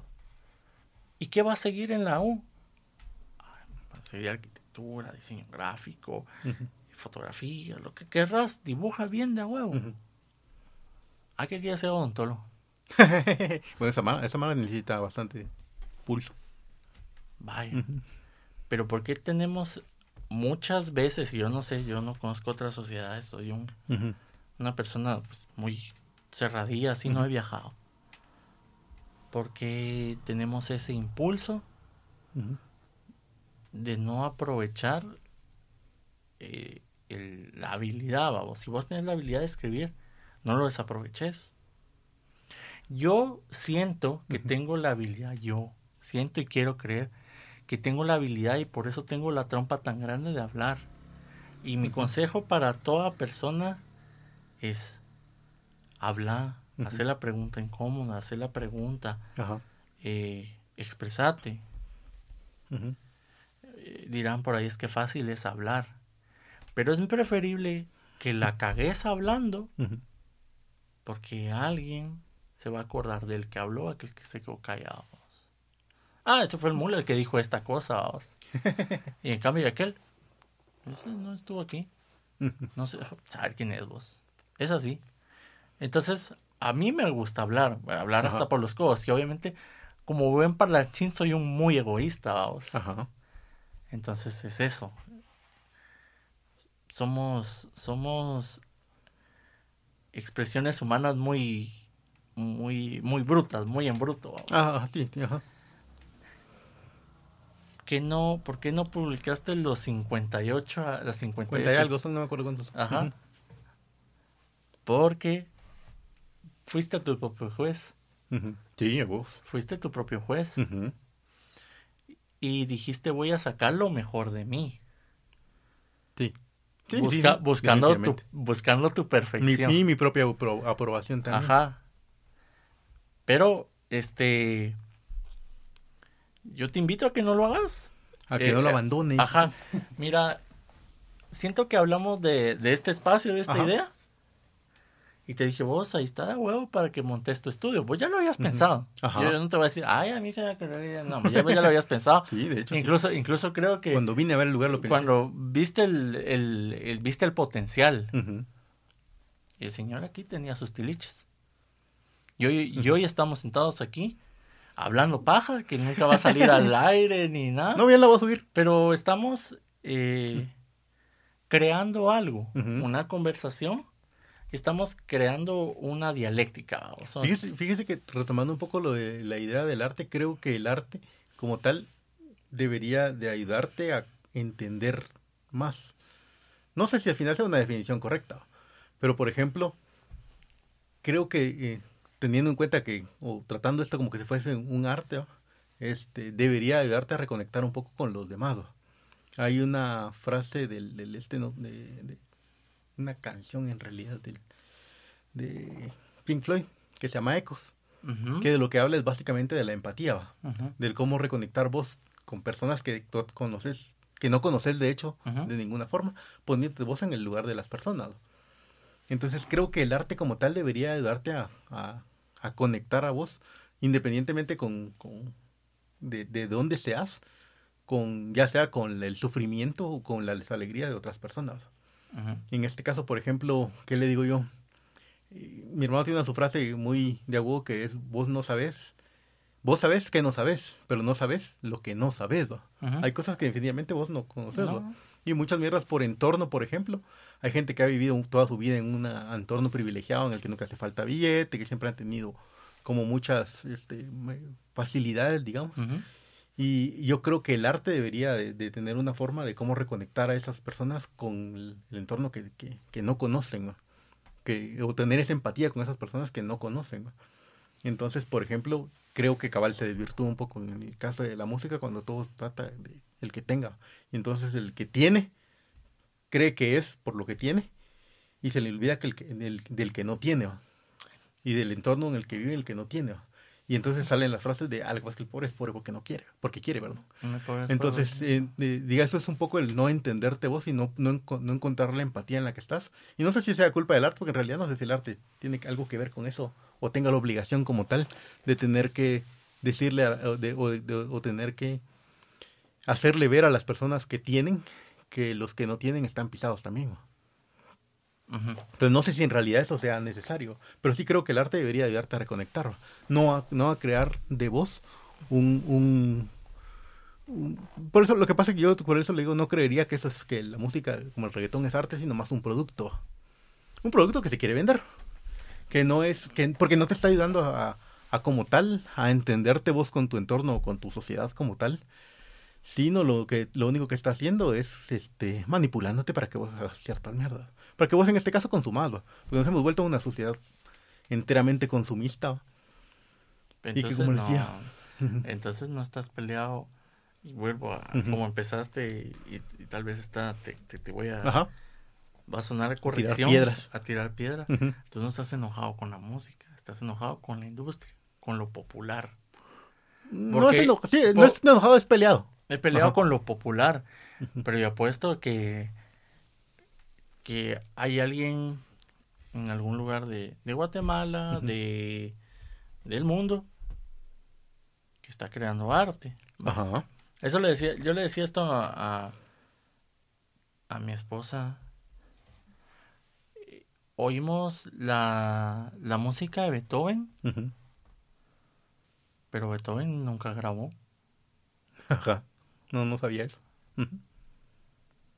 ¿Había tecnología para grabarlo? No sé. Beethoven escribió, interpretó. A mi parecer. Y fue tan contundente su contenido Que trascendió. que la gente comenzó a replicar, replicar, replicar, replicar por los años. Hasta que llegó un momento en el que dijeron, o alguien dijo, o en ese momento, el mejor intérprete de esta pieza de Beethoven, que solo está escrita en, en algún lado y todo, vamos a grabarlo, interpretarlo lo mejor que puedas. Ajá. Como te decía, es que yo creo que no estamos viendo a un intérprete como de los narcocorridos, de lo que sea, sino que estamos viendo a unos productores creando con muy poco, mucho. Entonces estamos viendo artistas del negocio. Porque con muy poco están creando mucha, mucha ganancia. Puede ser, aunque yo más creo que se encontró una fórmula en cómo replicar algo que sea vir- famoso. No nosotros, porque tampoco es que es algo sencillo de hacerlo. Porque no es como que yo venga a decir, ah, puta, yo voy a hacer ahorita un mi reggaetón en mi computadora que tengo ahí afuera y ya, puta, denme, denme millones. No es tan fácil tampoco. No. Bueno, yo vi en Te lo dijo el chombo que ese sí podcast sí me lo aviento de vez en cuando. Y él es productor y en un cinco minutos hizo una rola. va. Pero Chombo es productor musical. Al final, digamos, él ya tiene, él ya conoce un poco la fórmula de cómo las mierdas funcionan. Aquí te va otra.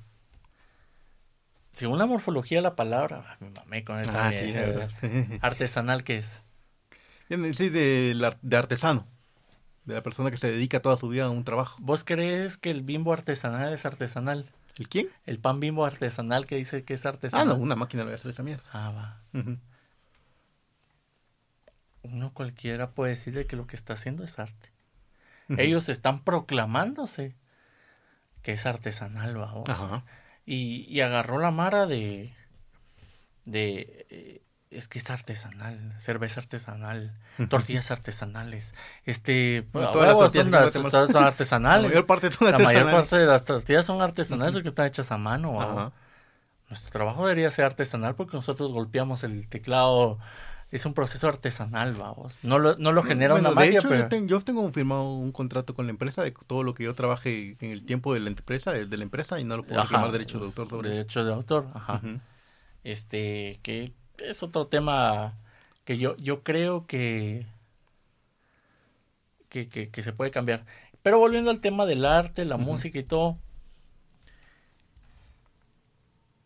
Yo no comulgo y no estoy de acuerdo a que la música actual y que, que viene de mí, que yo, yo soy de una generación más violenta, Ajá. sea tan violenta. ¿En qué sentido? Que incite la violencia. Yo miro un video de, creo que era Tekashi, eh, Anuel, Ujú. y esa mara sale con ametralladoras, mini Uzis. Ujú. Y volvemos otra vez al, al encabezado que te leí al principio, oh, de cada dos días muere un menor de edad. Esa mara sí me hace, me hace más nefasta que hayan narca- narcocorridos, que se van a la gloria al malo. Eso sí estoy en Fíjese que hay un, hay un documental culero que se llama Narcocultura, es del 2013, que está enfocado cabal en el... A mí me gustó un montón, porque está enfocado en el... En el en toda esta cultura que se creó sobre el narcotráfico en el en, ¿cómo se llama? en Ciudad Juárez. Mm. Entonces, de hecho, lo que me gusta del, del documental es de que puta, dura como dos horas y la verga. Pero agarra a un fulano que trabaja en la en el póngale en el INASIF, va. No, no es el. Ministerio Público. No es el Ministerio Público, la gente que levanta el muerto. Ministerio Público. Ajá. Pues la cosa es de que, de que en, esa, Creo en que ese departamento. En Juárez es... Y el otro agarra a un fulano que, que trabaja, que le gusta crear narcocorridos. Uno vive la realidad del narcotráfico y el otro la anhela. El otro vive en el que crea los narcocorridos, vive en, creo que no sé si es en California o en Texas, no algo así. Ujú. Y está con el rollo, y me quiero ir a vivir a Sinaloa. Me quiero ir a vivir a Sinaloa porque allá está la mata de lo que está pasando. Y eso es lo que a mí me gusta, que la gran puta y cabal y sale con sus, y disparando al aire y que la gran puta y no sé qué. Y del otro lado está el cerote que lo vive. Y en los cerotes incluso llegan a entrevistar niñas que están en, la- en- ni- niñas, digamos, porque son así como 15 años de adolescentes, niñas adolescentes. ¿no? Ujú. Y les preguntan así, y su rollo es, no, es que yo quiero ser novia de un narcotraficante, o sea, quiero ser Ujú. mujer de un narcotraficante. Y dice toda, la, toda esa idea que se crea Sí, en base a, esas mierdas. Sí, es bien de a huevo la historia porque al final digamos que se ha creado toda una este, un interés por, por esa, esa vida de narcotráfico, de, de delincuencia como tal, y toda una corriente, digamos, que, que, que se basa en, en esa violencia, en esa vanagloria al mal, lo dijo usted. Mm, eh, sí, yo estoy en contra de eso. No, por una mi plataforma, y sí, Ujú. sí es pirata, voz de, de, de películas. Logré ver eh, la última película de Herbés que yo consumí de Herbés desde que... pues, Tengo uso de razón. No, pues sí, desde que, desde que él salió en la tele, vamos. Miraba al derecho y al derbez. Al derecho y al revés, XH Derbez, y Ujú. si esto fuera monetizado, pues se lo tenemos que dar a Eugenio, vamos. Este... No, porque lo muteamos antes de que salga. No, pero, pero sí lo, lo quisiera felicitar porque no has visto Radical. No lo he visto. Es que yo casi no consumo. Mi- mira, eh, yo no me considero llorón. Pero aparte que el- uno de los niños protagonistas ujú. es parecido físicamente a mi hijo y, Ah, y se llaman igual. Ahí conectó usted. Ahí conecté, ahí pues me atrapó. Pero la historia es, es muy cruda y habla de un tema que ahorita me va a cambiar un poco, eh, pero tiene que ver por, por qué se estaban al mar. Es porque la educación se, se ha ido, ¿Desvirtuando? no, desvirtuando, no, empobreciendo. Y ah, ahorita- sí, a vos. y, esto, y este pedazo sí quiero eh, ponerlo con importancia porque afecta a, a Guatemala. Y como decías vos, es que el otro no lo habla.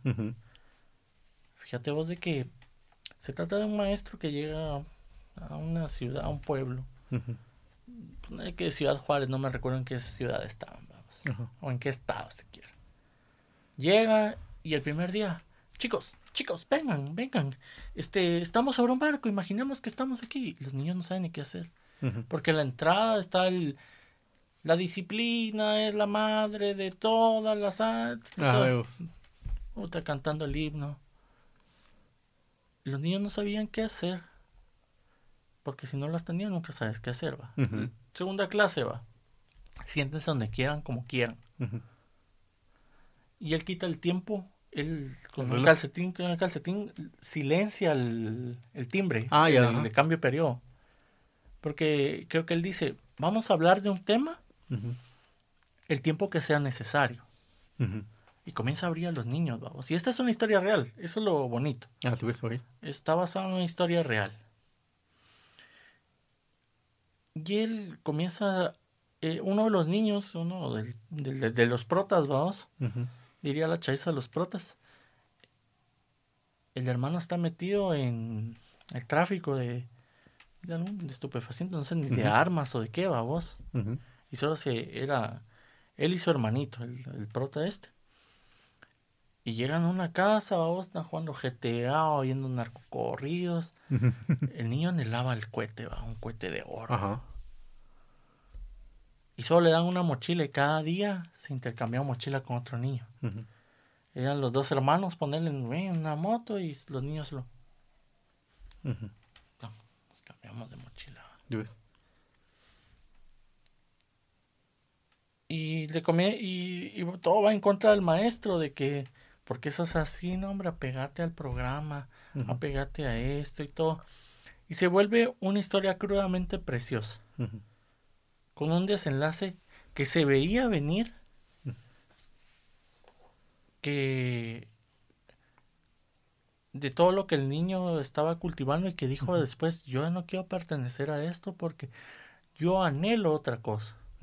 Y hasta desentierra como ahí enfrente al mar un barco que yo creo que lo puedo arreglar.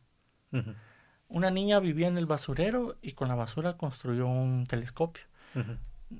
Alguien que te sepa de geografía me dirá dónde es la ciudad, vamos. Porque con el telescopio podías ver la base de lanzamiento, lanzamiento SpaceX. Así como que allá está Estados Unidos, pero con mi telescopio puedo ver desde aquí, desde la cima de la, Yo creo que Sinaloa es la que está del de, lado de, de- de de la, California. de la montaña de, Sí, es que ese es el lado. de la montaña de, de basura. Ahí ponía su telescopio, ahí lo miraba. La niña real, ahorita no recuerdo cómo se llama cada uno. Y la niña era un genio. O sea, le- matemáticamente la cabrona y todo. Y está, está real. Ahorita en la, en la propaganda de la película sale Derbez. Que Ajá. Derbez es la cara. Y este. Pues te la cansada que anda con ellos proclamando el mensaje. Ahora te voy a hacer una pregunta que quiero suponer que tal vez no tenga la respuesta. ¿Sabes cuántas niñas se graduaron o se graduarán el próximo año del colegio belga de magisterio? Aquí. En Guatemala, sí. Tengo colegio. ni idea. ¿Un estimado? No sé, unas 500. Va. ¿Casa central? ¿De la casa central? La casa central es igual de grande. Ajá. Tal vez. Por ahí. Lo que pasa es que creo que Casa Central es el único lugar que da Ajá. magisterio. Ajá. No, no, perito es el que creo que da. Bueno, no me acuerdo. Ajá. Eh, yo creo que, que tendría más población, pero me atrevería a decir que muy parecida a la cifra. Ok. Ujú. Van a salir cero. Ah, puta, sí, a huevos. ¿Por qué? no sé, no, no, no la vi venir, o sea, por eso, por eso era mi respuesta, no la vi venir. Quitaron la carrera de magisterio en, en el belga porque el último año salieron ocho. Se inscribieron ocho. En la casa central también la quitaron porque prefieren estudiar otra cosa. Vuelvo con lo de los narcos y todo. Porque estamos cultivando una sociedad que le interesa ser violento, quitarlo todo robando, traficando. Y nuestros maestros siguen igual de jodidos. Y más jodidos que cuando vos y yo estudiábamos. Lo que pasa es que es un poco lo que le decía yo de que al final nuestra sociedad es consumista y el rollo este de la forma más fácil de hacer dinero es cabal eso de- robando, quitando. Quitando, quitando, vamos. Entonces es un poco el rollo de, de- de- Yo no sé qué tanta de la gente que estudia magisterio es por vocación y tanto porque, bueno, lo que. Entonces, este... Pero, pero, pero es algo que, que, que tenés que ver un poco a futuro. Eh, uno es vocación, que es una gran parte porque sos mal pagado. Ajá. Porque todos los niños son. son el futuro, pero a nadie le importa en la actualidad. Porque en la, en la actualidad nos importa lo actual, lo Ajá. presente. Estamos viviendo el aquí y el ahora. Somos una sociedad que vive el aquí y el ahora. Que si a mí me preguntaras cuándo cambió, no lo sé. Porque si te das cuenta, mezclando un montón de temas, los egipcios construían sus tumbas pensando en qué iba a pasar después de la vida. Porque para ellos esa era, supongo que la meta final, vamos. En cambio aquí no. Aquí pues casi que vivimos al no hay mañana. Ajá, un poco. Vale. Entonces, volviendo a, a este tema que me es bien importante, estamos, eh, somos una sociedad y por eso te felicito de estar haciendo algo diferente, de en lugar de solo criticar, Ujú. gritar mis universo a, a otros, es hacer. Porque no nos enseñan a hacer, nos enseñan a sobrevivir. No nos enseñan a crear, nos enseñan a trabajar. Eh, sí, Y era lo que me decía el bigotón de mi, de mi, de mi director de colegio, es que la industria sí es. Pero no me dejarás mentir que trabajamos en una empresa que es muy cambiante y que se adapta. O por lo menos la gente que nos quedamos ahorita, yo no sé si nos quedamos porque somos los más versátiles, los que más adaptan, los que cobramos menos o lo que sea, pero nos adaptamos por un puro reflejo humano o lo que querrás, pero lo único constante es el cambio. Sí, sí, sí, a vos. Va, pero vamos a que vivimos una temporada violenta, vamos a llegar al punto en el que pues los viejitos maestros se van a morir, se están jubilando. Cal, mi esposa tiene una tía excelente maestra, yo soy de los pocos que, que, que veo el trasfondo. Durante la pandemia la señora metía su recarga o tiene su línea y llamaba a cada niño por teléfono para darle su clase. La escuela, estamos esperando las guías. Ya tiene las guías, tenemos una. Se la llevó a su casa, le sacó copias en la librería. Al otro día llamó a los niños y ya están aquí sus guías. No esperó que la escuela hiciera eso. Es más por vocación que lo hace. Eh, para el Día del Niño, chicos, ¿qué quieren? Una escuela ¿va? de 60 alumnos, su clase de 60 alumnos. Ay, mis, eh, ¿no quisieran su- un suchuchito el día del niño? No, nos gustaría un pollo campero. Órale. Te la rifa. Les voy a invitar a una su pieza de pollo y les voy a y les mando a hacer playeras por el día del niño. Podrás decir eh, que tal vez ella tiene el recurso, no tiene las responsabilidades que otros maestros, eh, eh, se puede dar ese lujo. Pero ella nadie le obliga y, y ahí de ella nace. No te estoy diciendo que todos los maestros sean así. Pero hay vocaciones que se van a perder, se perdieron. Y por ejemplo en la San Carlos, vos y yo estuvimos en la San Carlos. Y mi licenciado compartía burra conmigo, vamos. Bueno, sí, lo bueno es que les pagan pura mierda. Y bueno, no sé, ahora. no, pero- no, no sé cómo es ahora. Y Yo creo que ahora es más pura mierda porque, porque la USAC pasó tanto tiempo tomada por gente parásita. Y antes de ellos, la son unos parásitos. Y, y pues yo eh, veo en, el, en un amigo que ya cerró toda su ingeniería, pero por todos estos temas, él no se ha graduado, vamos. Se trató de examinar en privado en, en ¿cómo se llama? En, en- después de pandemia y pues no, por sus huevos dijeron que no.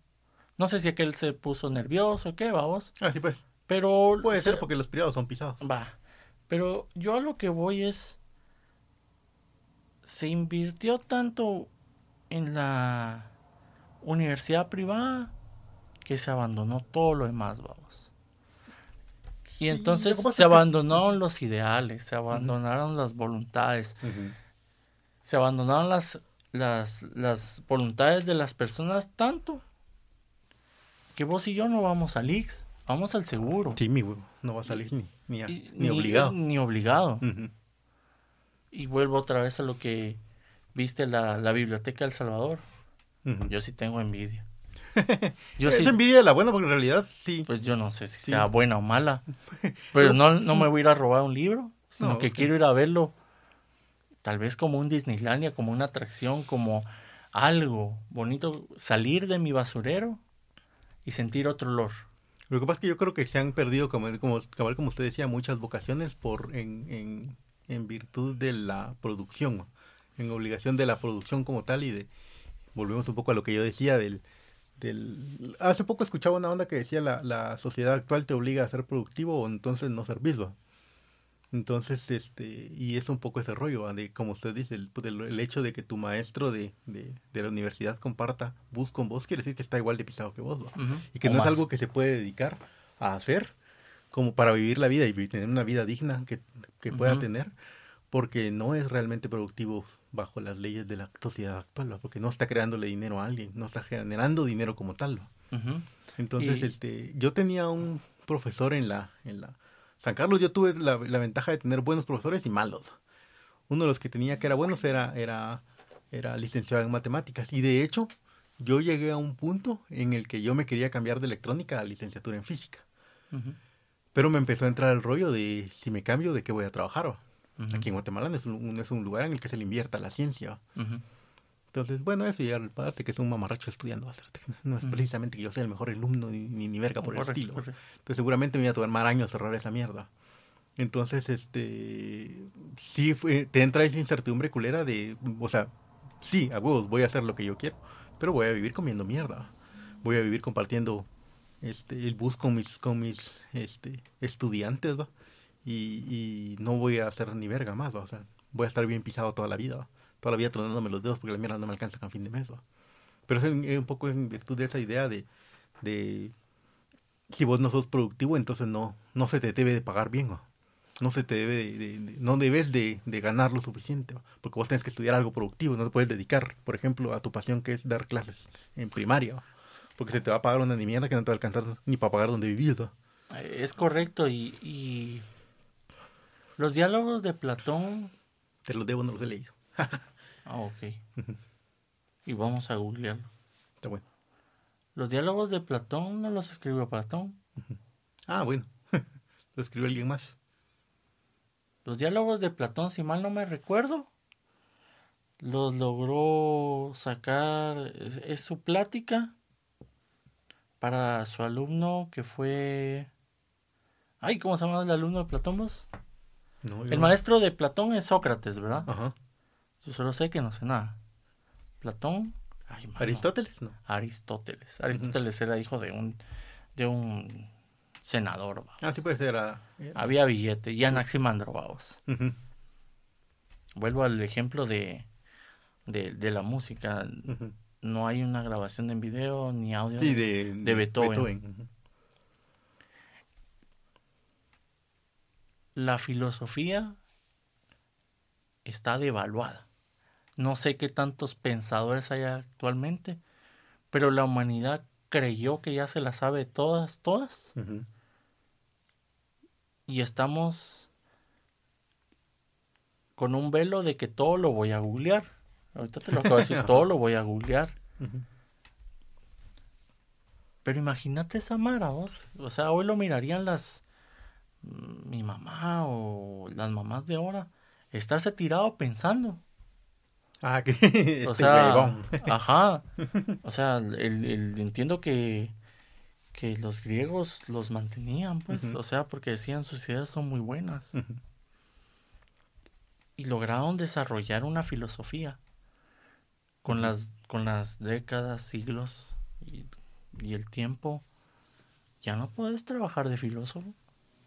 No, de hecho no. Tienes que ser comunicador o alguna mierda, algo así, para, para que te funcione. O sea, ya no se nos premia pensar. No.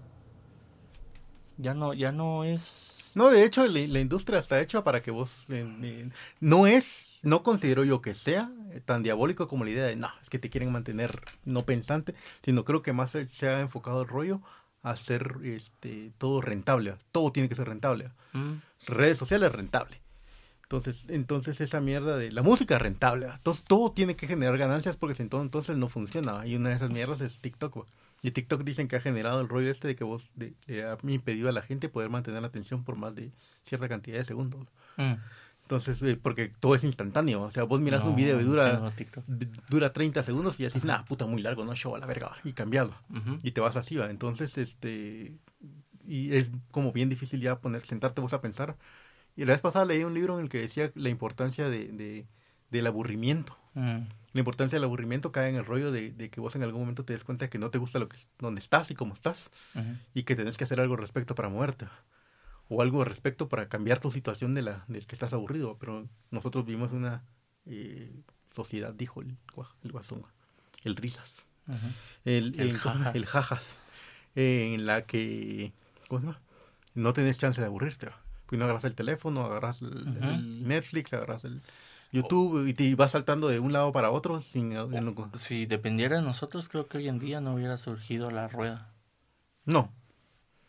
No, no con la con la con, con, con la capacidad de atención que tenemos actualmente. Y, y como, y como buen ignorante, yo creo que ese, ese creo que, que quizá algo, la ignorancia es algo también muy lindo, vamos, como que te da para dónde estirarte, va, Lo- lo que en dónde, en dónde escudarte, vamos. No solo eso, sino que creo que te da el chance de escuchar otras opiniones. Porque ese es otro vergueo. Que, el, que la, sociedad actual es el rollo de no, aquí todo el mundo sabe todo porque todo lo puedes googlear, dijiste vos. Eh, como buen ignorante, pues no crees en alienígenas ancestrales. Que por eso los egipcios y toda esa mara, los mayas. Eh, una punk y todas esas mamás, llegaron a un momento cúspide de civilizaciones, que todo era digital, ellos también todo digital, computarizado, y por eso no hay registros físicos De las cosas. de las cosas, porque ya nadie escribía.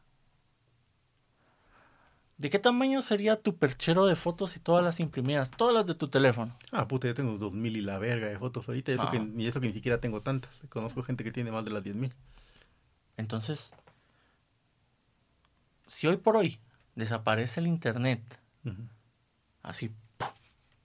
desaparece. ¿Qué va a pasar con todos los influencers?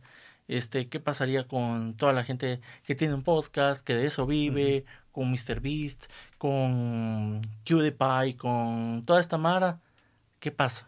¿Cuál va a ser su método de expresión? Tenemos que regresar Co- a la escritura. a la imprenta. ¿Qui- ¿Quién fue el que dijo?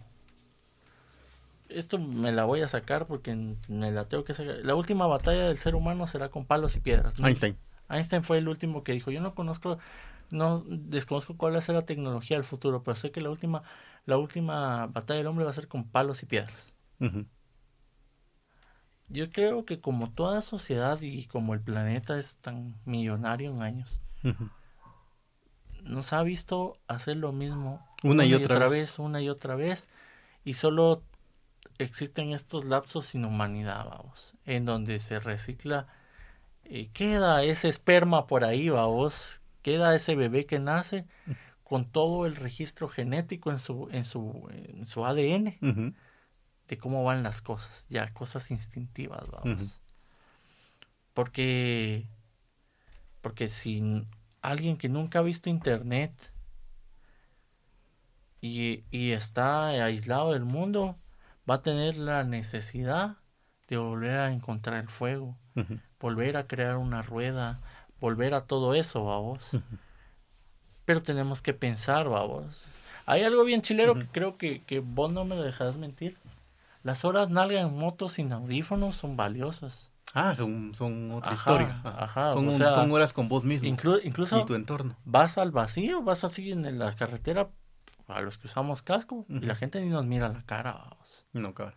Entonces somos espectadores de todo lo que está pasando alrededor y somos parte de. vamos. Ujú, Si alguien se cae, eso lo vemos y pasamos. vamos.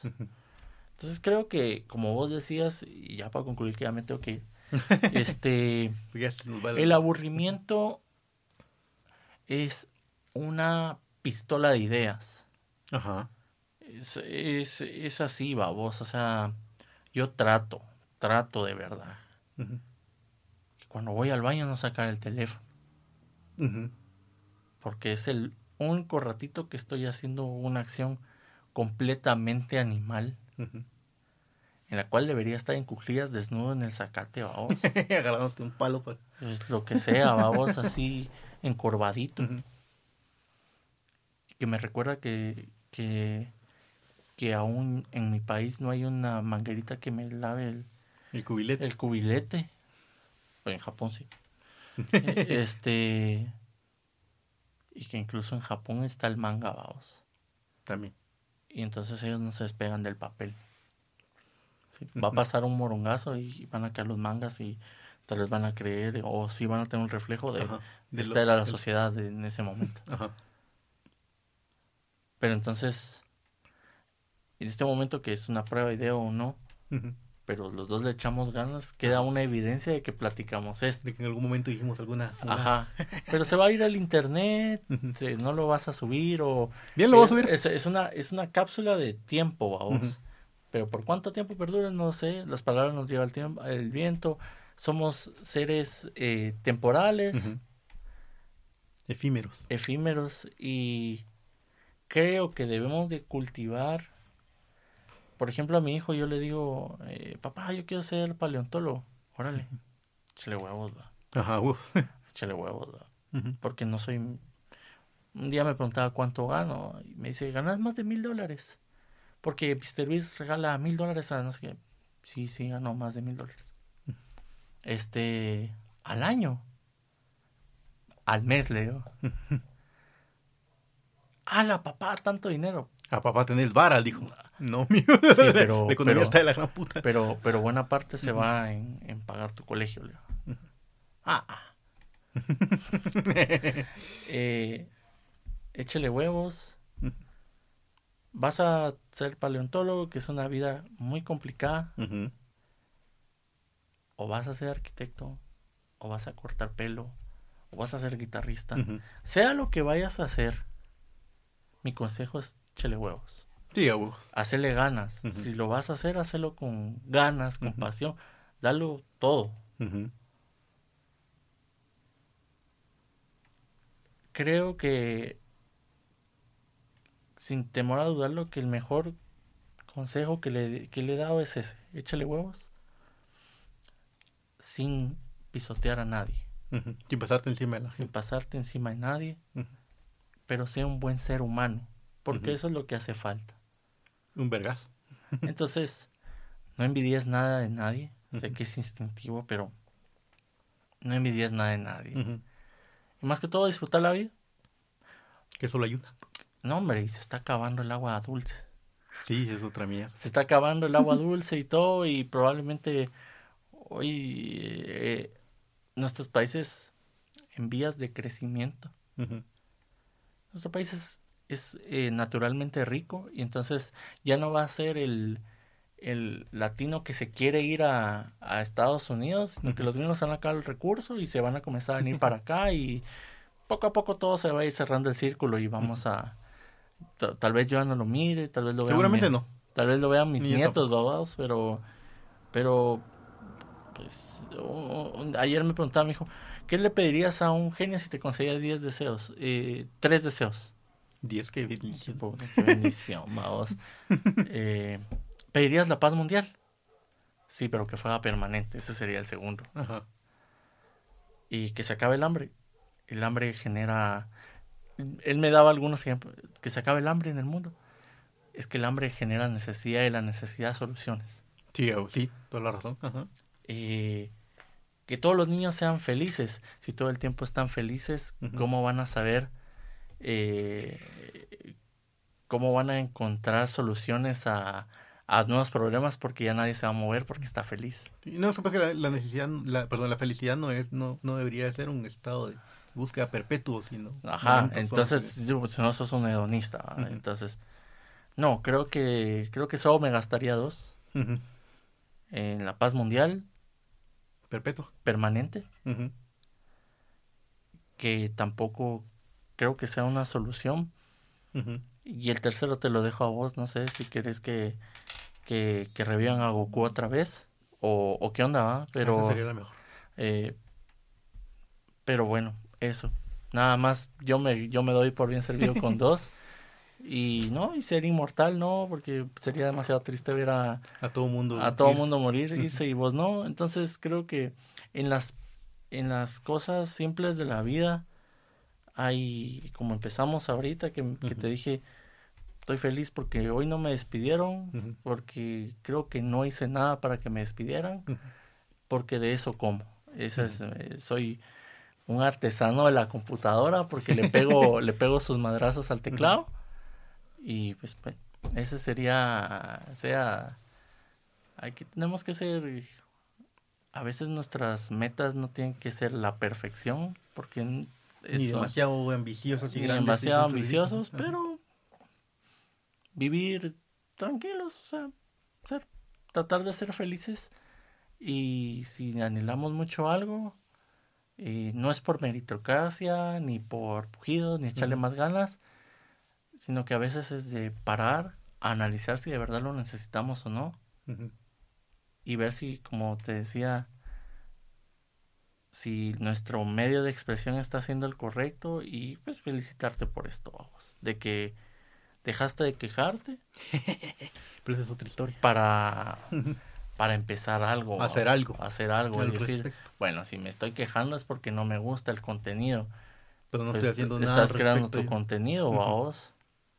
Entonces, con Ah, bueno. te dejo, Cale, y si Buena me onda. invitar, ahí caigo. ¿va? Buena onda. Simón, tal vez a su señora también que me había dicho usted. ah, Buena onda. Pero eso lo miramos después. mi- mira, pues mi señora, eh, aparte de preciosa físicamente, es, eh, es una gran mente. vos. Ah, sí. Sí, yo, yo la admiro. Pues. Yo, yo soy su fan. y, y su corazón es precioso. Mm. Entonces, eh, como buen ser humano y no la quise dejar ir. y pues espero llegar a viejito con ella y, y mo- ese le dije yo y morirme en sus brazos vamos.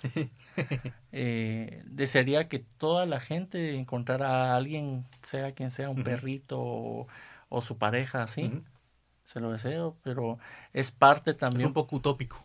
es un poco utópico no todo es color de rosa No, vos que no. y eso lo vuelve lo vuelve más bonito y pues bueno a, a ver qué día le cae Está bueno. bueno. ella es ella es Tiene mucho de qué hablar. como, no sé ni cuántas veces mejor que yo pero pero sí Está bueno. Buenísima onda. Lo Está dejamos bueno. hasta aquí entonces. está bueno órale